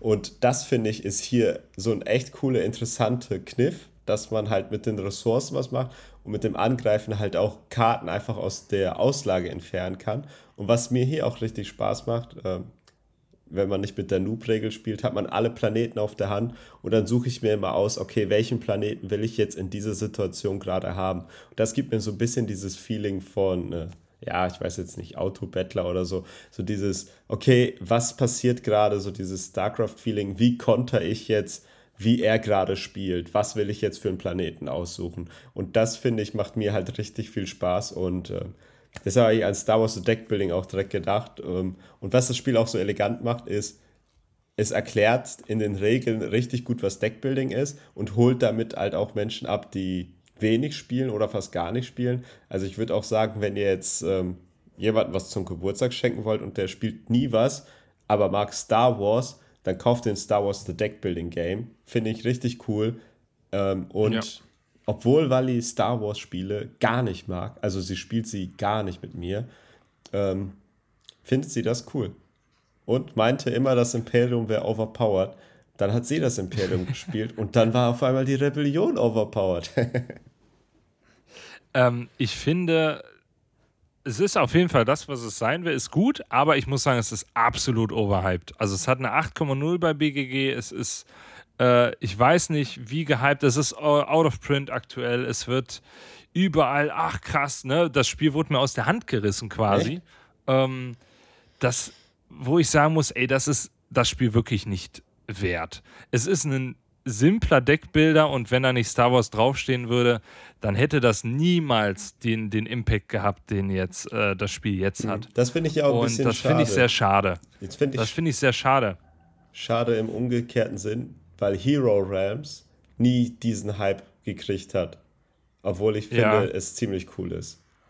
Ich finde Hero Realms ist noch, also ich finde Star Wars The Deckbuilding Game schon swingy. Also wenn du Pech hast und die Auslage überhaupt nicht zu deinen Gunsten ist und das relativ am Anfang vom Spiel ist und du nichts zerstören kannst und der andere sich die ganze Zeit Groß, äh, Großschiffe kaufen kann, dann fühlt es sich extrem unfair an. Das ja. war bei Hero Realms noch krasser. Ja. Weil bei Hero Realms hattest du ja die, die Champions, da war es noch heftiger und deshalb ist es leider bei mir auch ausgezogen. Wobei ich sagen muss, es fühlte sich dafür nicht so beliebig an wie Star Wars The Deck Building Game, weil ich finde, ja. Es gibt ein paar Teams bei Star Wars The Deck Building, die sind relativ früh entschieden. Die hatten wir auch mit Wally. Ja. Aber ja. das ist, kommt selten vor. Ich wette, ich kenne Fantasy Flight Games. Da kommt eine Erweiterung, die dieses Problem beheben wird. Aber das ist für mich eine Ausnahme, mit der ich easy leben kann. Und ähm, äh, ein, Top-Beispiel ist da meine Strategie, ich bin Imperium.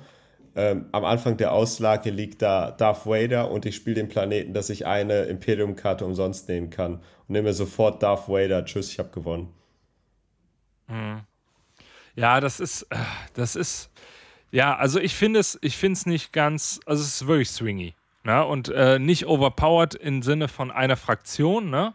Weil sie sind ja ein bisschen asymmetrisch, aber eher im Sinne von, das ist schon sehr glücksabhängig.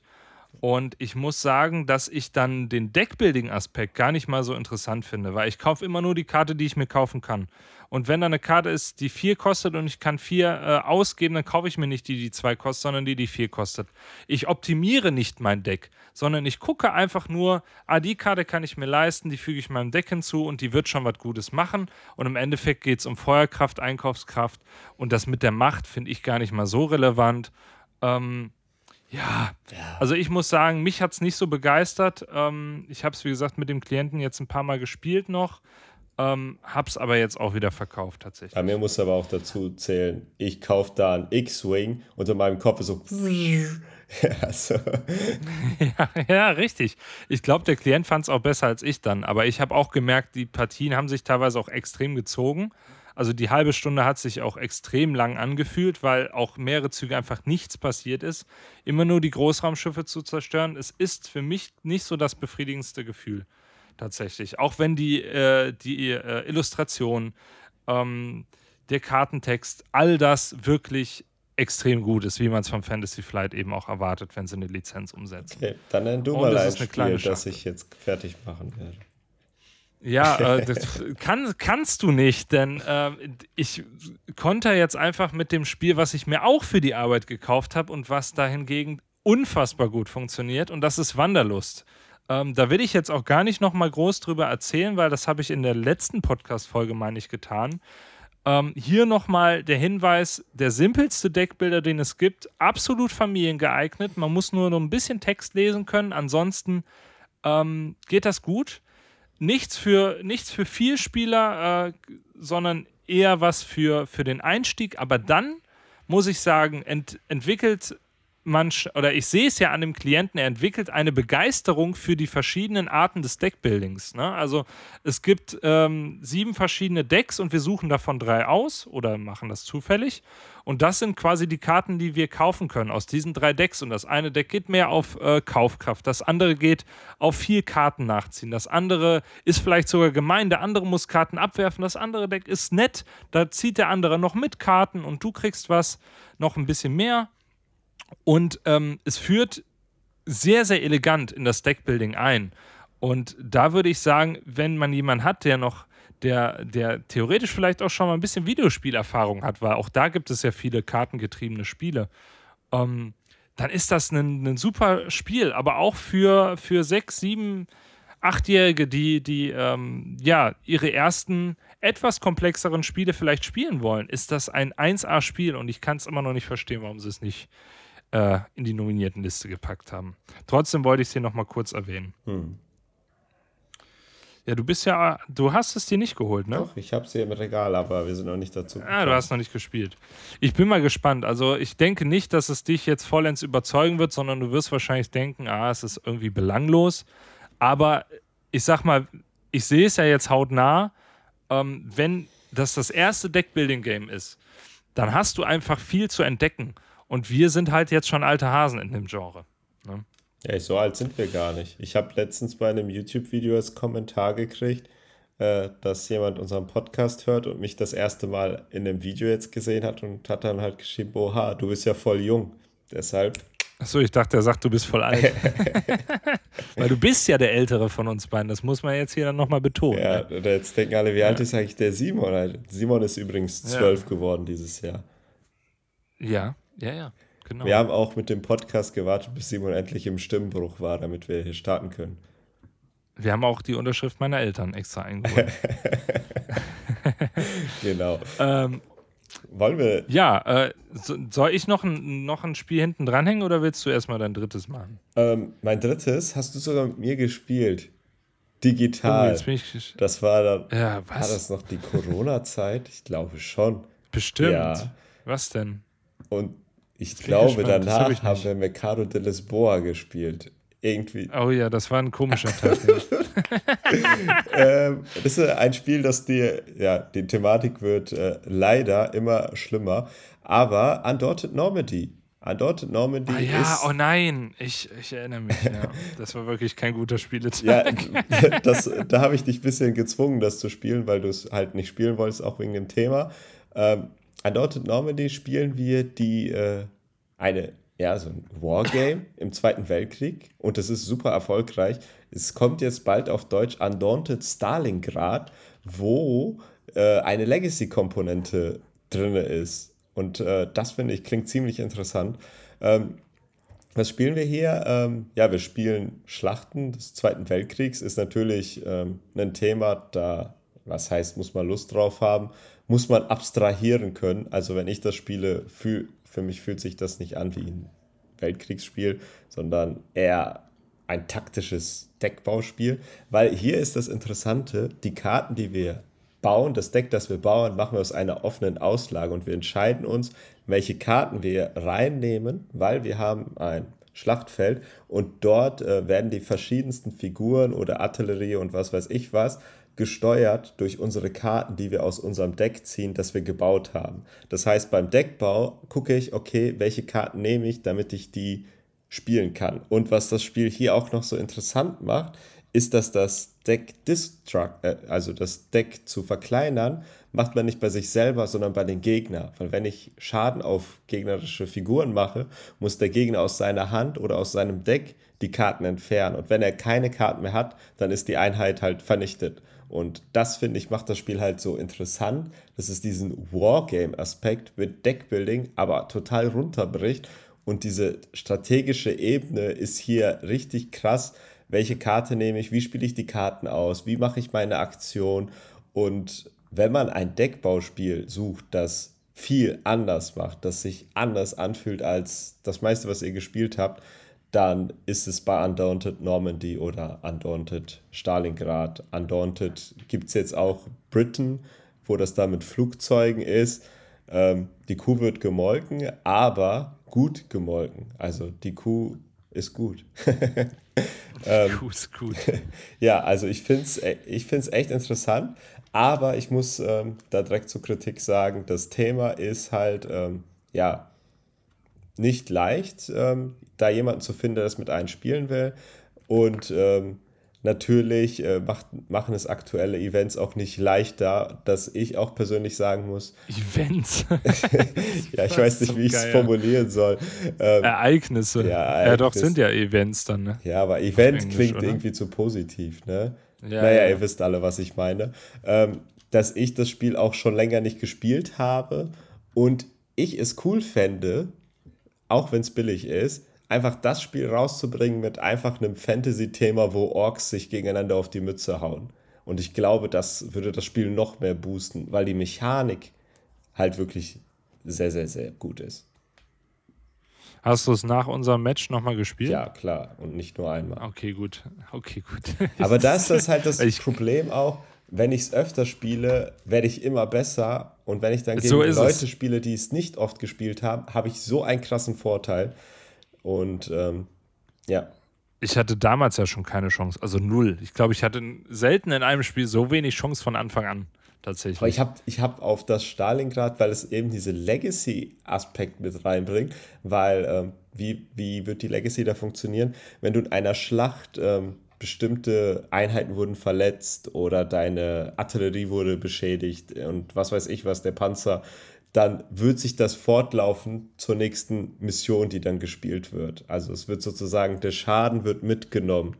So ein bisschen wie bei Arkham Horror. Und äh, das mhm. finde ich klingt ziemlich spannend. Aber da, da, da bin ich halt realistisch, mit wem werde ich das spielen? Also, wenn meine Safe. Jungs in, Mir nicht. in 18 Jahren vielleicht, aber da gibt es schon tausend andere Spiele. Ja. Und ich, wenn das Thema halt anders wäre, dann würde ich dich dafür kriegen, glaube ich. Ich weiß nicht, also mechanisch hatte ich ja auch wirklich keine Chance. ja, das, ah, war, egal, das war taktisch, egal. hast du keine Chance. Du wirst auseinandergenommen. Richtig, meine ich doch. Ja, ja. Und Mercado de Sport hat dir den Rest gegeben. Ja, das da, ich weiß gar nicht, habe ich das nicht so gewonnen? Ich bin mir unsicher. Ich weiß nicht. Ich habe keine Erinnerung mehr daran. War das nicht ich weiß noch, irgendwie das, das erste Spiel, das wir zusammen gespielt haben? Kann das sein? Es war auf jeden Fall ein Discord-Event, ja, ja. Ja, ich glaube. Ja, Undaunted war das erste, was wir zusammen gespielt haben. Das, das siehste, ja. äh, historisches ja, ja. Spiel hier. Ja, ja. Hätte, hätte, hätte ich da gewusst. ähm, ich mache mal weiter mit einem Spiel, wo ich sage, das hat mich tatsächlich in der letzten Zeit ultra geflasht. Ähm, okay, das vielleicht jetzt wieder, ich will nicht zu großen Hype wieder. Aber was mich, was mich wirklich positiv überrascht hat in der, in der Frische, sag ich mal. Und zwar geht es um Millennium, Bl Millennium Blades. Oh, Artischocken habe ich vergessen. Wie konntest du das vergessen? Bei Frische ja, denke ich sofort an frische Artischocken. Ja, Artischocken. Äh, kurz nur gesagt, eins der besten Absackerspiele ever. Ich habe es, glaube ich, schon an die 80 Mal gespielt. Du hast ja noch häufiger äh, über BGA gespielt. Ja, ich ne? war da Platz 1 eine Zeit lang. Ja, es ist ein unfassbar gutes Spiel. Ein, ein ähm, ein Deck Deconstruction Builder, wie auch immer. Also man versucht, man startet mit zehn Artischocken und versucht über ähm, Früchte, sag ich schon, über Gemüse, was man jede Runde akquiriert, äh, quasi die Artischocken loszuwerden und als erster eine Hand von fünf Karten zu ziehen, ohne dass da eine Artischocke drin ist. Unfassbar gut. Aber jetzt habe ich richtig Bock, das morgen wieder zu spielen. Ne? ähm, wirklich toll. Also äh, ich mag das unfassbar gerne. Ähm, ist so ein Ding für, für einen Zehner, nimmt es mit. Ähm, wirklich gut. Millennium ähm, Blades aber nein, mich es, jetzt sehr. Was? Das Millennium Blades. Genau, Millennium Blades. Ein Spiel, bei dem es darum geht, dass wir ähm, ja einen Sammelkartenspieler verkörpern. Also wir spielen also ein Spiel im Spiel. Und ähm, ja, im Endeffekt geht es darum, dass wir auf äh, ja, drei verschiedene Tournaments gehen und dafür am besten uns ja quasi ein Deck zusammenstellen aus insgesamt acht Karten, was wir dann zum Tournament mitbringen. Dann gibt es noch so Accessoire-Karten. Das können zum Beispiel eine Deck, ähm, so, so Sleeves sein und ähm, eine Deckbox nehmen wir auch noch mit. Und ähm, im Endeffekt funktioniert das so, dass wir eine Echtzeitphase haben, in der wir ähm, ja Karten, Booster Packs kaufen können, wo wir aber auch Booster Packs gratis kriegen und wir quasi so ein bisschen äh, unser Deck zusammenstellen, was wir auf das Tournament mitnehmen. Das geht über zweimal sieben Minuten und einmal sechs Minuten. In der Zeit kriegen wir auch einfach Booster geschenkt. Und ähm, am Ende dieser Phasen ähm, gehen wir auf ein Tournament. Und das Tournament funktioniert so, dass jeder abwechselnd eine seiner Karten ausspielt oder eine Aktion nutzt. Und im Endeffekt kann man sich das Tournament so vorstellen wie ein fantastische, reiche Expertenlevel. Ähm, genau, das machen wir dann dreimal, sammeln die höchsten Siegpunkte und haben dann entweder gewonnen oder verloren. Ähm, wenn man so hört, es ist ein Sammelkartenspiel mit, äh, wo, also ein Spiel, wo man einen Sammelkartenspieler spielt, dann denkt man erstmal, okay, hohe Konfrontation, weil so geht es halt auf den Tournaments ja eigentlich zur Sache.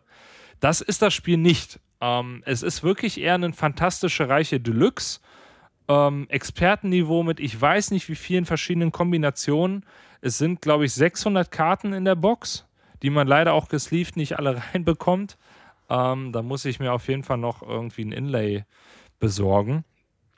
Und im Endeffekt haben die alle Effekte, ähm, die zum Beispiel äh, heißen, wenn man sie ausspielt, bekommt man für jeden leeren Slot in seinem Tableau sechs Punkte.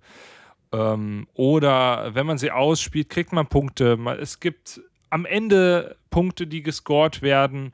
Es gibt Punkte, wenn Karten umgedreht werden. Das kann über verschiedene Dinge passieren. Es gibt einfach unfassbar viel, viele verschiedene Möglichkeiten, Punkte zu kriegen. Und man hat auch so, wenn man gut spielt, so ja, mehr als 200 Punkte in einem Tournament. Also man kann sich vorstellen, es ist auf jeden Fall ein Punktesalat. Es ist also nicht für Leute, die, ich sage mal, ähm, ja, nicht so gerne durchrechnen mögen und die fantastische Reiche nicht mögen. Aber in dieser Echtzeitphase es ist so cool. Ähm, man sieht auf den Rückseiten quasi immer, ähm, welche möglichen ähm, ja, Sets ähm, beziehungsweise welche möglichen ähm, Elemente und ähm, was ist das andere Profession? Ich bin mir gar nicht mehr sicher. Da drauf sind. Man versucht natürlich auch da so ein bisschen Sect Collection irgendwie zu bekommen.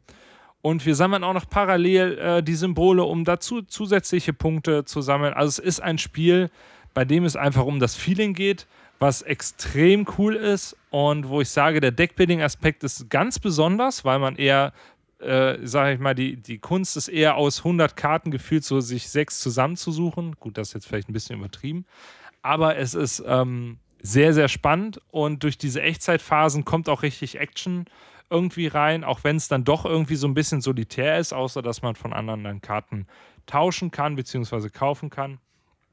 Ähm, aber es ist wirklich genau, also wenn man ein Spiel haben will, wo man einen Sammelkartenspieler spielt, ist, ist genau das äh, Perfektion umgesetzt tatsächlich. Mhm. Und wie, Klingt das spannend wie, für dich? wie gestreamlined ist das Ganze?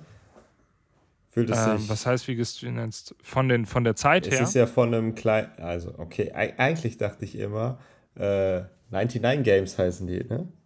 ja, Level 99 Ich ist das. dachte wieder, immer, genau. das wäre so ein kleiner Verlag, aber die sind irgendwie richtig fett. Also richtig groß. Die sind groß. Ähm, ja, ein, äh, Freund von mir hat jetzt auch ähm, sich davon andere jetzt gekauft. Hier, glaube ich, Argent hat er sich gekauft und ich, das andere weiß ich jetzt gar nicht mehr. Also die haben einige ähm, interessante Spiele.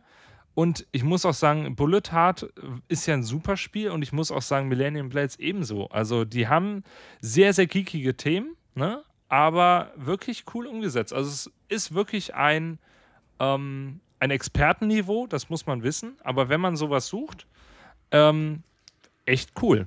Ja. Muss ich mir mal anschauen. Ich warte ja immer noch auf mein Dead by Daylight von denen. ja, stimmt. Da bin ich gespannt, wie das ist. Das glaube ich auch vom selben Designer. Also Ja. die haben fast, das macht da fast alles einer gefühlt. Ja, genau. Es sind, es sind nicht so viele äh, Autoren da. Ja. Hast du denn noch was? Ähm, nee, Deckbau, ich habe natürlich, Okay. gibt es noch Spiele, über die ich reden könnte, aber ich habe mich auf diese drei entschieden. Ich könnte natürlich jetzt Ich kann ja noch mal kurzen, ich könnte ja noch mal ku- kurz einen Roundup machen von den Spielen, die wir schon mal erwähnt haben, wo wir gesagt haben, die sind extrem empfehlenswert vielleicht. Mhm. Das wäre einerseits natürlich der Apex Deckbuilding Game. Das ist in der, in der einen Folge bei mir eben gespielt gewesen. Der Solo-Deckbuilder mit Dino-Thema, extrem cool. Dann, was wir beide extrem gut finden, ist das Legendary Encounters Alien. Ich weiß nicht, warum du das vergessen Ich hast. habe das nicht vergessen, aber ich wollte mal andere Okay. Titel erwähnen. Ja, ja, genau, genau. Deshalb, ich wollte es auf jeden Fall erwähnen, weil ähm, das haben wir in der immersiven Brettspiel-Folge erzählt. Wer da Näheres zu wissen will, ein, äh, ja, ein Lizenzspiel mit dem Alien-Thema, extrem cool. Und ähm, ja, Challengers habe ich auch drin. Auch darüber haben wir in der Spiel des Jahres, nee, Kennerspiel des Jahres Folge Mhm. drüber gesprochen. Auch das extrem, extrem gut. Ähm, hat halt nochmal einen besonderen Kniff im Deckbuilding-Bereich und ist absolut zu empfehlen. Frage. Und ich habe Hardback noch. Hm. Hardback ist äh, der. Ähm, geredet, ne? hä? Ja, oder? Da haben wir, da haben wir, da haben wir drüber geredet, genau. Hardback ist ein, ähm, ja, ein, ein literarischer Deckbilder, bei dem wir versuchen, quasi Scrabble meets Deckbuilding und versuchen, möglichst viele Punkte zu kriegen, aber auch so Handicap-Karten kriegen und plötzlich keine E's mehr in einem Wort benutzen dürfen oder so. Auch extrem cool hatte ich in einer Folge auch drüber gesprochen. Ich weiß gar nicht in welcher. Ich glaube, die erste Aber findet ihr? so.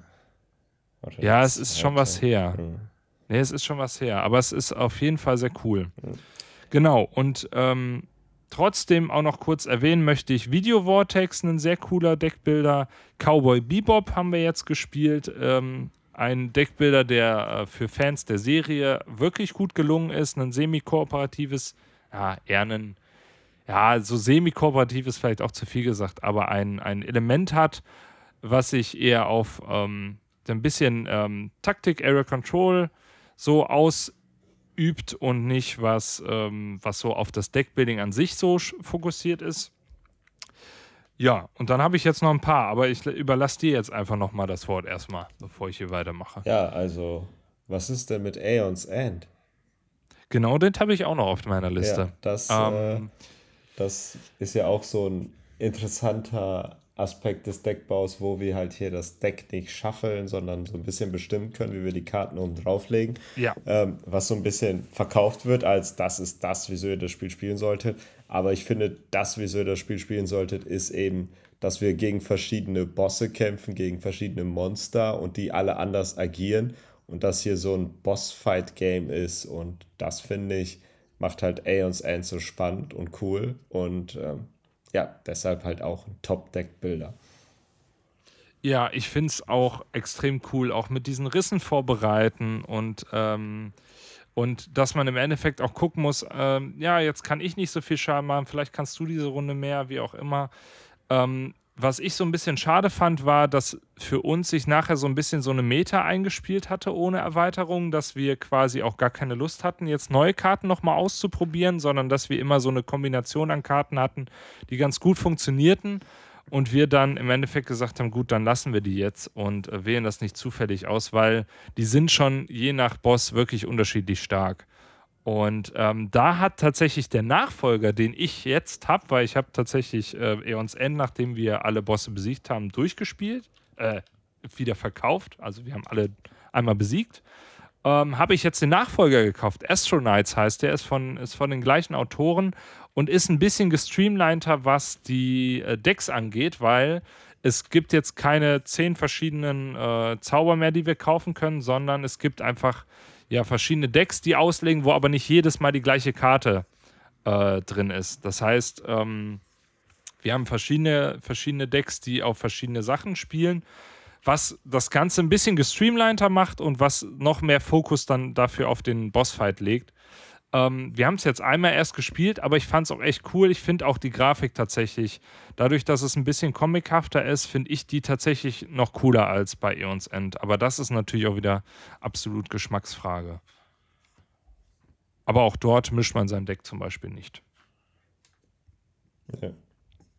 Ja, ja genau. Dann habe ich natürlich noch äh, den Elefanten im Raum, den wir eben schon mal angesp äh, angespoilert haben, und zwar Clank Catacombs.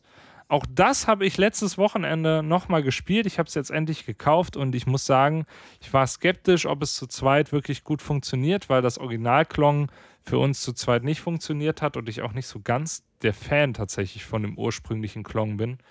Ich fand, das war immer so ein bisschen, ah, wie soll man sagen, eine ähnliche Taktik. Ne? Schnell rein, schnell tief, schnell wieder raus. So.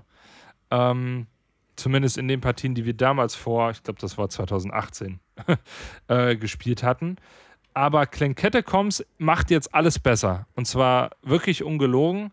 Ähm, ein modularer Aufbau, bei dem wir erst während wir in die Katakomben hinabsteigen, quasi äh, die Räume überhaupt aufdecken, mit ganz, ganz vielen verschiedenen Möglichkeiten äh, an Räumen, mit Spannung bis zum Schluss ähm, und mit wirklich ähm, tollem Deckbuilding-Aspekt. Also auch dort, die Karten sind richtig, richtig gut designt und machen eine Menge aus. Und ich finde, Clan Catacombs ist eins der besten Deckbilder. Also das wäre jetzt definitiv, auch wenn ich es jetzt erst, äh, ich sag mal, noch nicht mal eine Handvoll mal gespielt habe, ich glaube vier Partien habe ich jetzt, ähm, würde ich sagen, ist, gehört das zu den besten Deckbuilding-Spielen so, weil es wirklich ein ganz einzigartiges Gefühl hervorruft und trotzdem aber auch so einen Kernaspekt des Deckbuildings voll drin hat. Mhm. Also ich habe ja richtig Bock auf das Spiel. Ja. Aber ja, du musst rum, du musst rumkommen und dann spielen wir das. das weil das ich habe keinen Bock, das, klar. das bei Schwerkraft für teuer Geld zu kaufen. Ich habe es tatsächlich auf Englisch jetzt gekauft ja. und da war es auch für die Hälfte gebraucht, äh, aber äh, quasi noch nicht benutzt. ja. Also das ging. Ne? Ähm, ich denke, da muss halt jeder, ne, das ist halt Englisch oder Deutsch, das muss jeder wissen.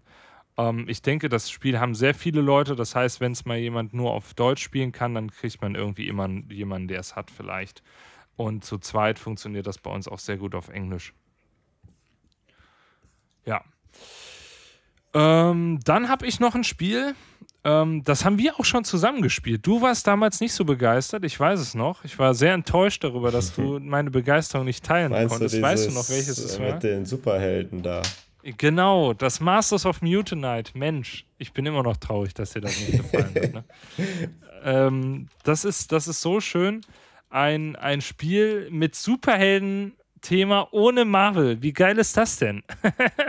also irgendwie ist, ist es passiert, dass äh, Mutanite freigesetzt wurde und die ganze, ganze Stadt ist in Chaos gestürzt und die Mutanten versuchen jetzt ihre Superheldenkräfte damit aufzubauen, neue Fähigkeiten und neue Angriffe zu erlernen und sich gegenseitig einfach auf die Mütze zu hauen. Und in diesem 1 gegen 1, 2 gegen 2, 3 gegen 3 Spiel versuchen wir quasi mit ja, einfachen Deckbuilding ähm, ja, den Gegner einfach auf die Mütze zu hauen. Wir schmeißen Autos, wir schmeißen ähm, Wir schmeißen, ähm, wie heißen die Teile denn? Hochspannungsmasten.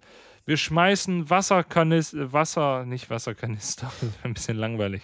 Hier diese Wasser, Wassersilos und so weiter. Und, und äh, wenn ein Wassersilo irgendwo aufprallt, dann kommt da ein Wassertropfen rein. Wenn man dann danach noch so einen, ähm, so einen so einen Strommast drauf wirft, dann gibt es nochmal extra Damage. Also es ist wirklich ein, ein äh, Fest. Für mich ist, äh, hat das komplett ähm, ja auch das, ähm, wie hieß denn das Spiel? Hier King of Tokyo irgendwie auch abgelöst, weil ich finde, es ist ein ähnliches Hau drauf, aber irgendwie mechanisch cooler. Du fandest es ja nicht so spannend tatsächlich. Ich, ich finde es halt cool. Hm weil man halt auch während des Spiels dann neue Fähigkeiten erlernt, die halt auch wirklich sehr asymmetrisch sind. Der eine kann, weiß ich nicht, auf, einem, auf dem Ice Truck immer mitfahren, der andere, der, der haut dir immer mit Feuer ins Gesicht. Also es ist sehr, sehr cool gemacht. Sehr, sehr kleiner Kickstarter gewesen. Ähm, wirklicher Geheimtipp. Also wenn man da irgendwann mal drankommt oder es wenigstens mal antesten kann, dann probiert es aus. Ja, also, es hat, es hat Spaß gemacht, aber ich glaube, du hast es zu sehr gehypt für mich. Ja, das kann sein. Das aber ich muss auch sagen, ich bin auch weiterhin sehr gehypt von diesem Spiel. Also, ich würde es halt gerne mal zwei gegen zwei spielen. Ich glaube, das ist als Teamfight-Battle auch, auch cool. Vielleicht habe ich da diese X-Wing-Dinger, dass ich dann so denke, jetzt kommt der Flame-Kick und dann haue ich dir das, mit meinem Fuß ein Feuerding in die Fresse. Das so. kann gut sein. Ja. Gut. Hast du noch eins? Nee, ich wäre durch. Ich habe noch, hab noch was. Ich habe noch was. Ich habe noch die besten, habe ich mir noch für den Schluss aufgehoben. Ah. Nein, nicht die besten, aber ich habe noch ähm, so als Honorable Mention habe ich noch Tortuga ähm, 2199.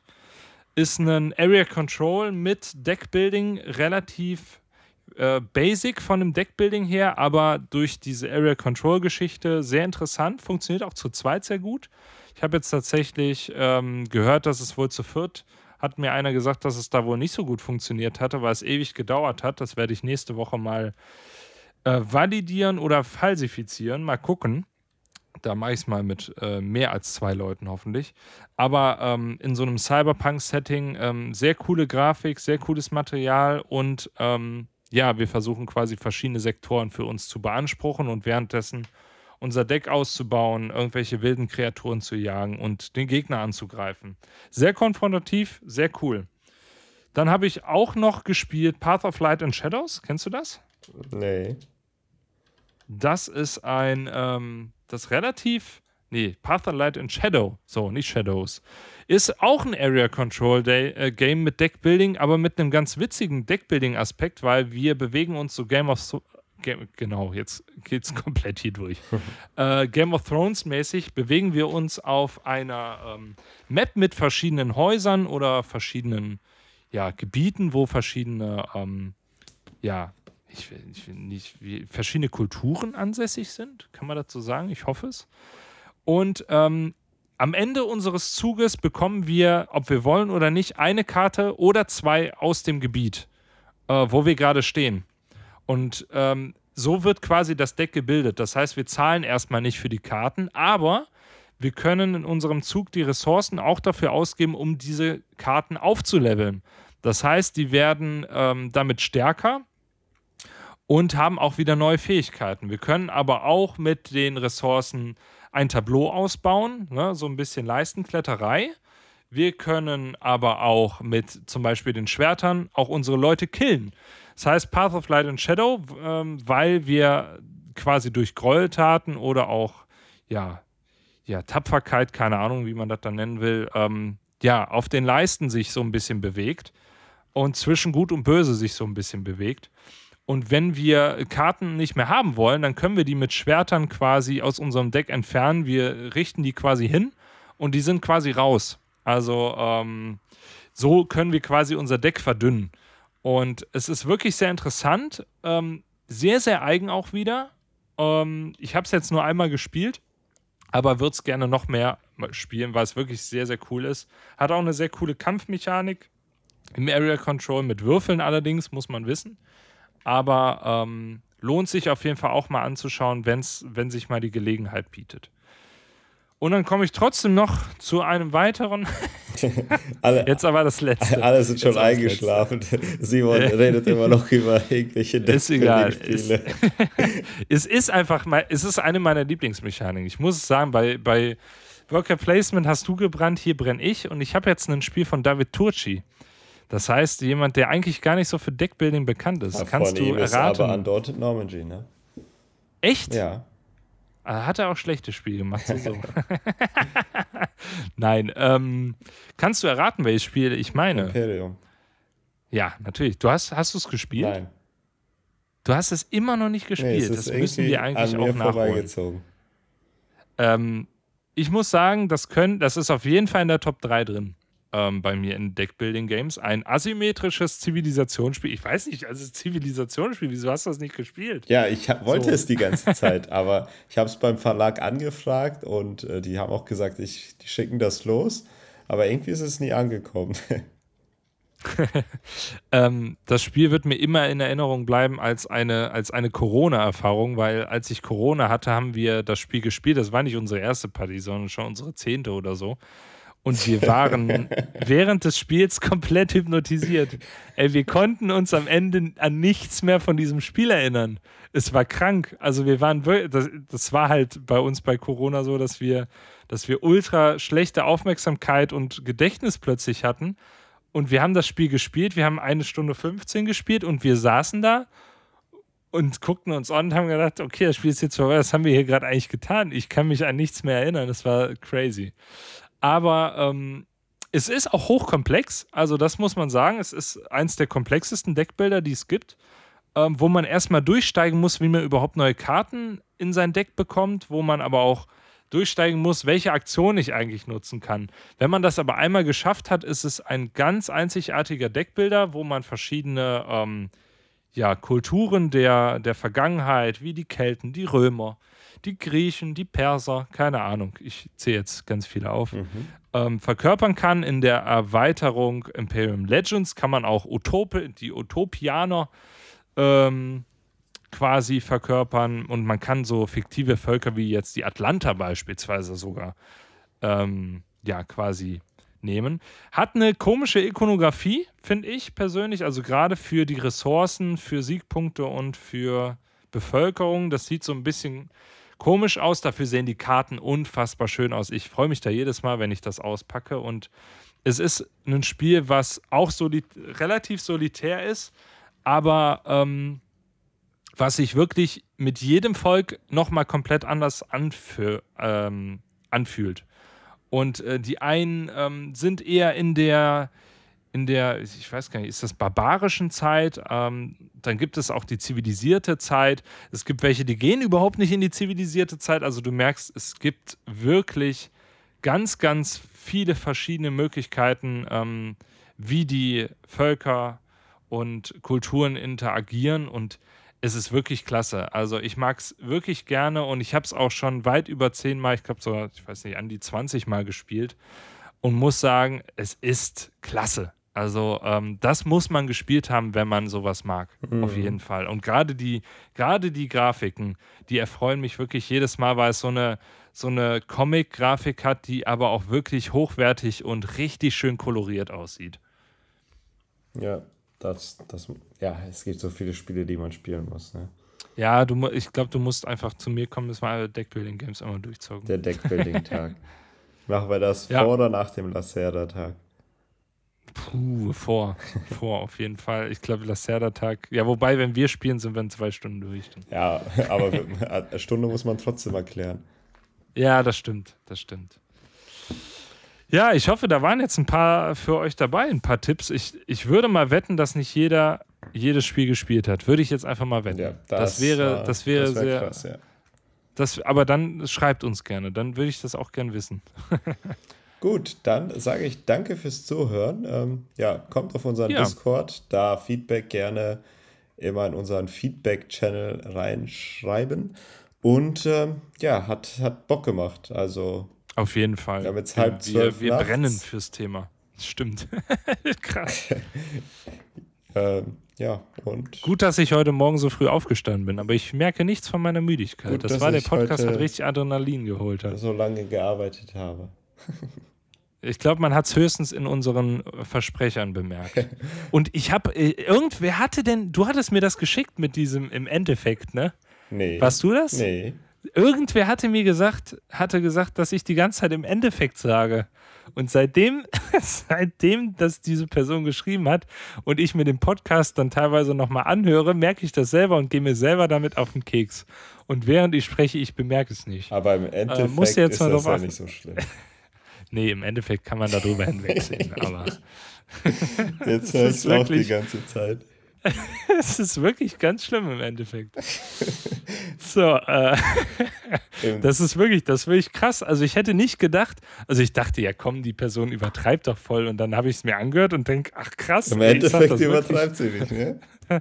Im, Ende, Im Endeffekt hat sie recht, ja. Jetzt kann, jetzt kann kein zu, ja gut, diejenigen, die jetzt noch dran sind, die sind eh der harte Kern so. Gut, dann Von daher, ciao und bis zur nächsten ciao, Folge. macht's gut.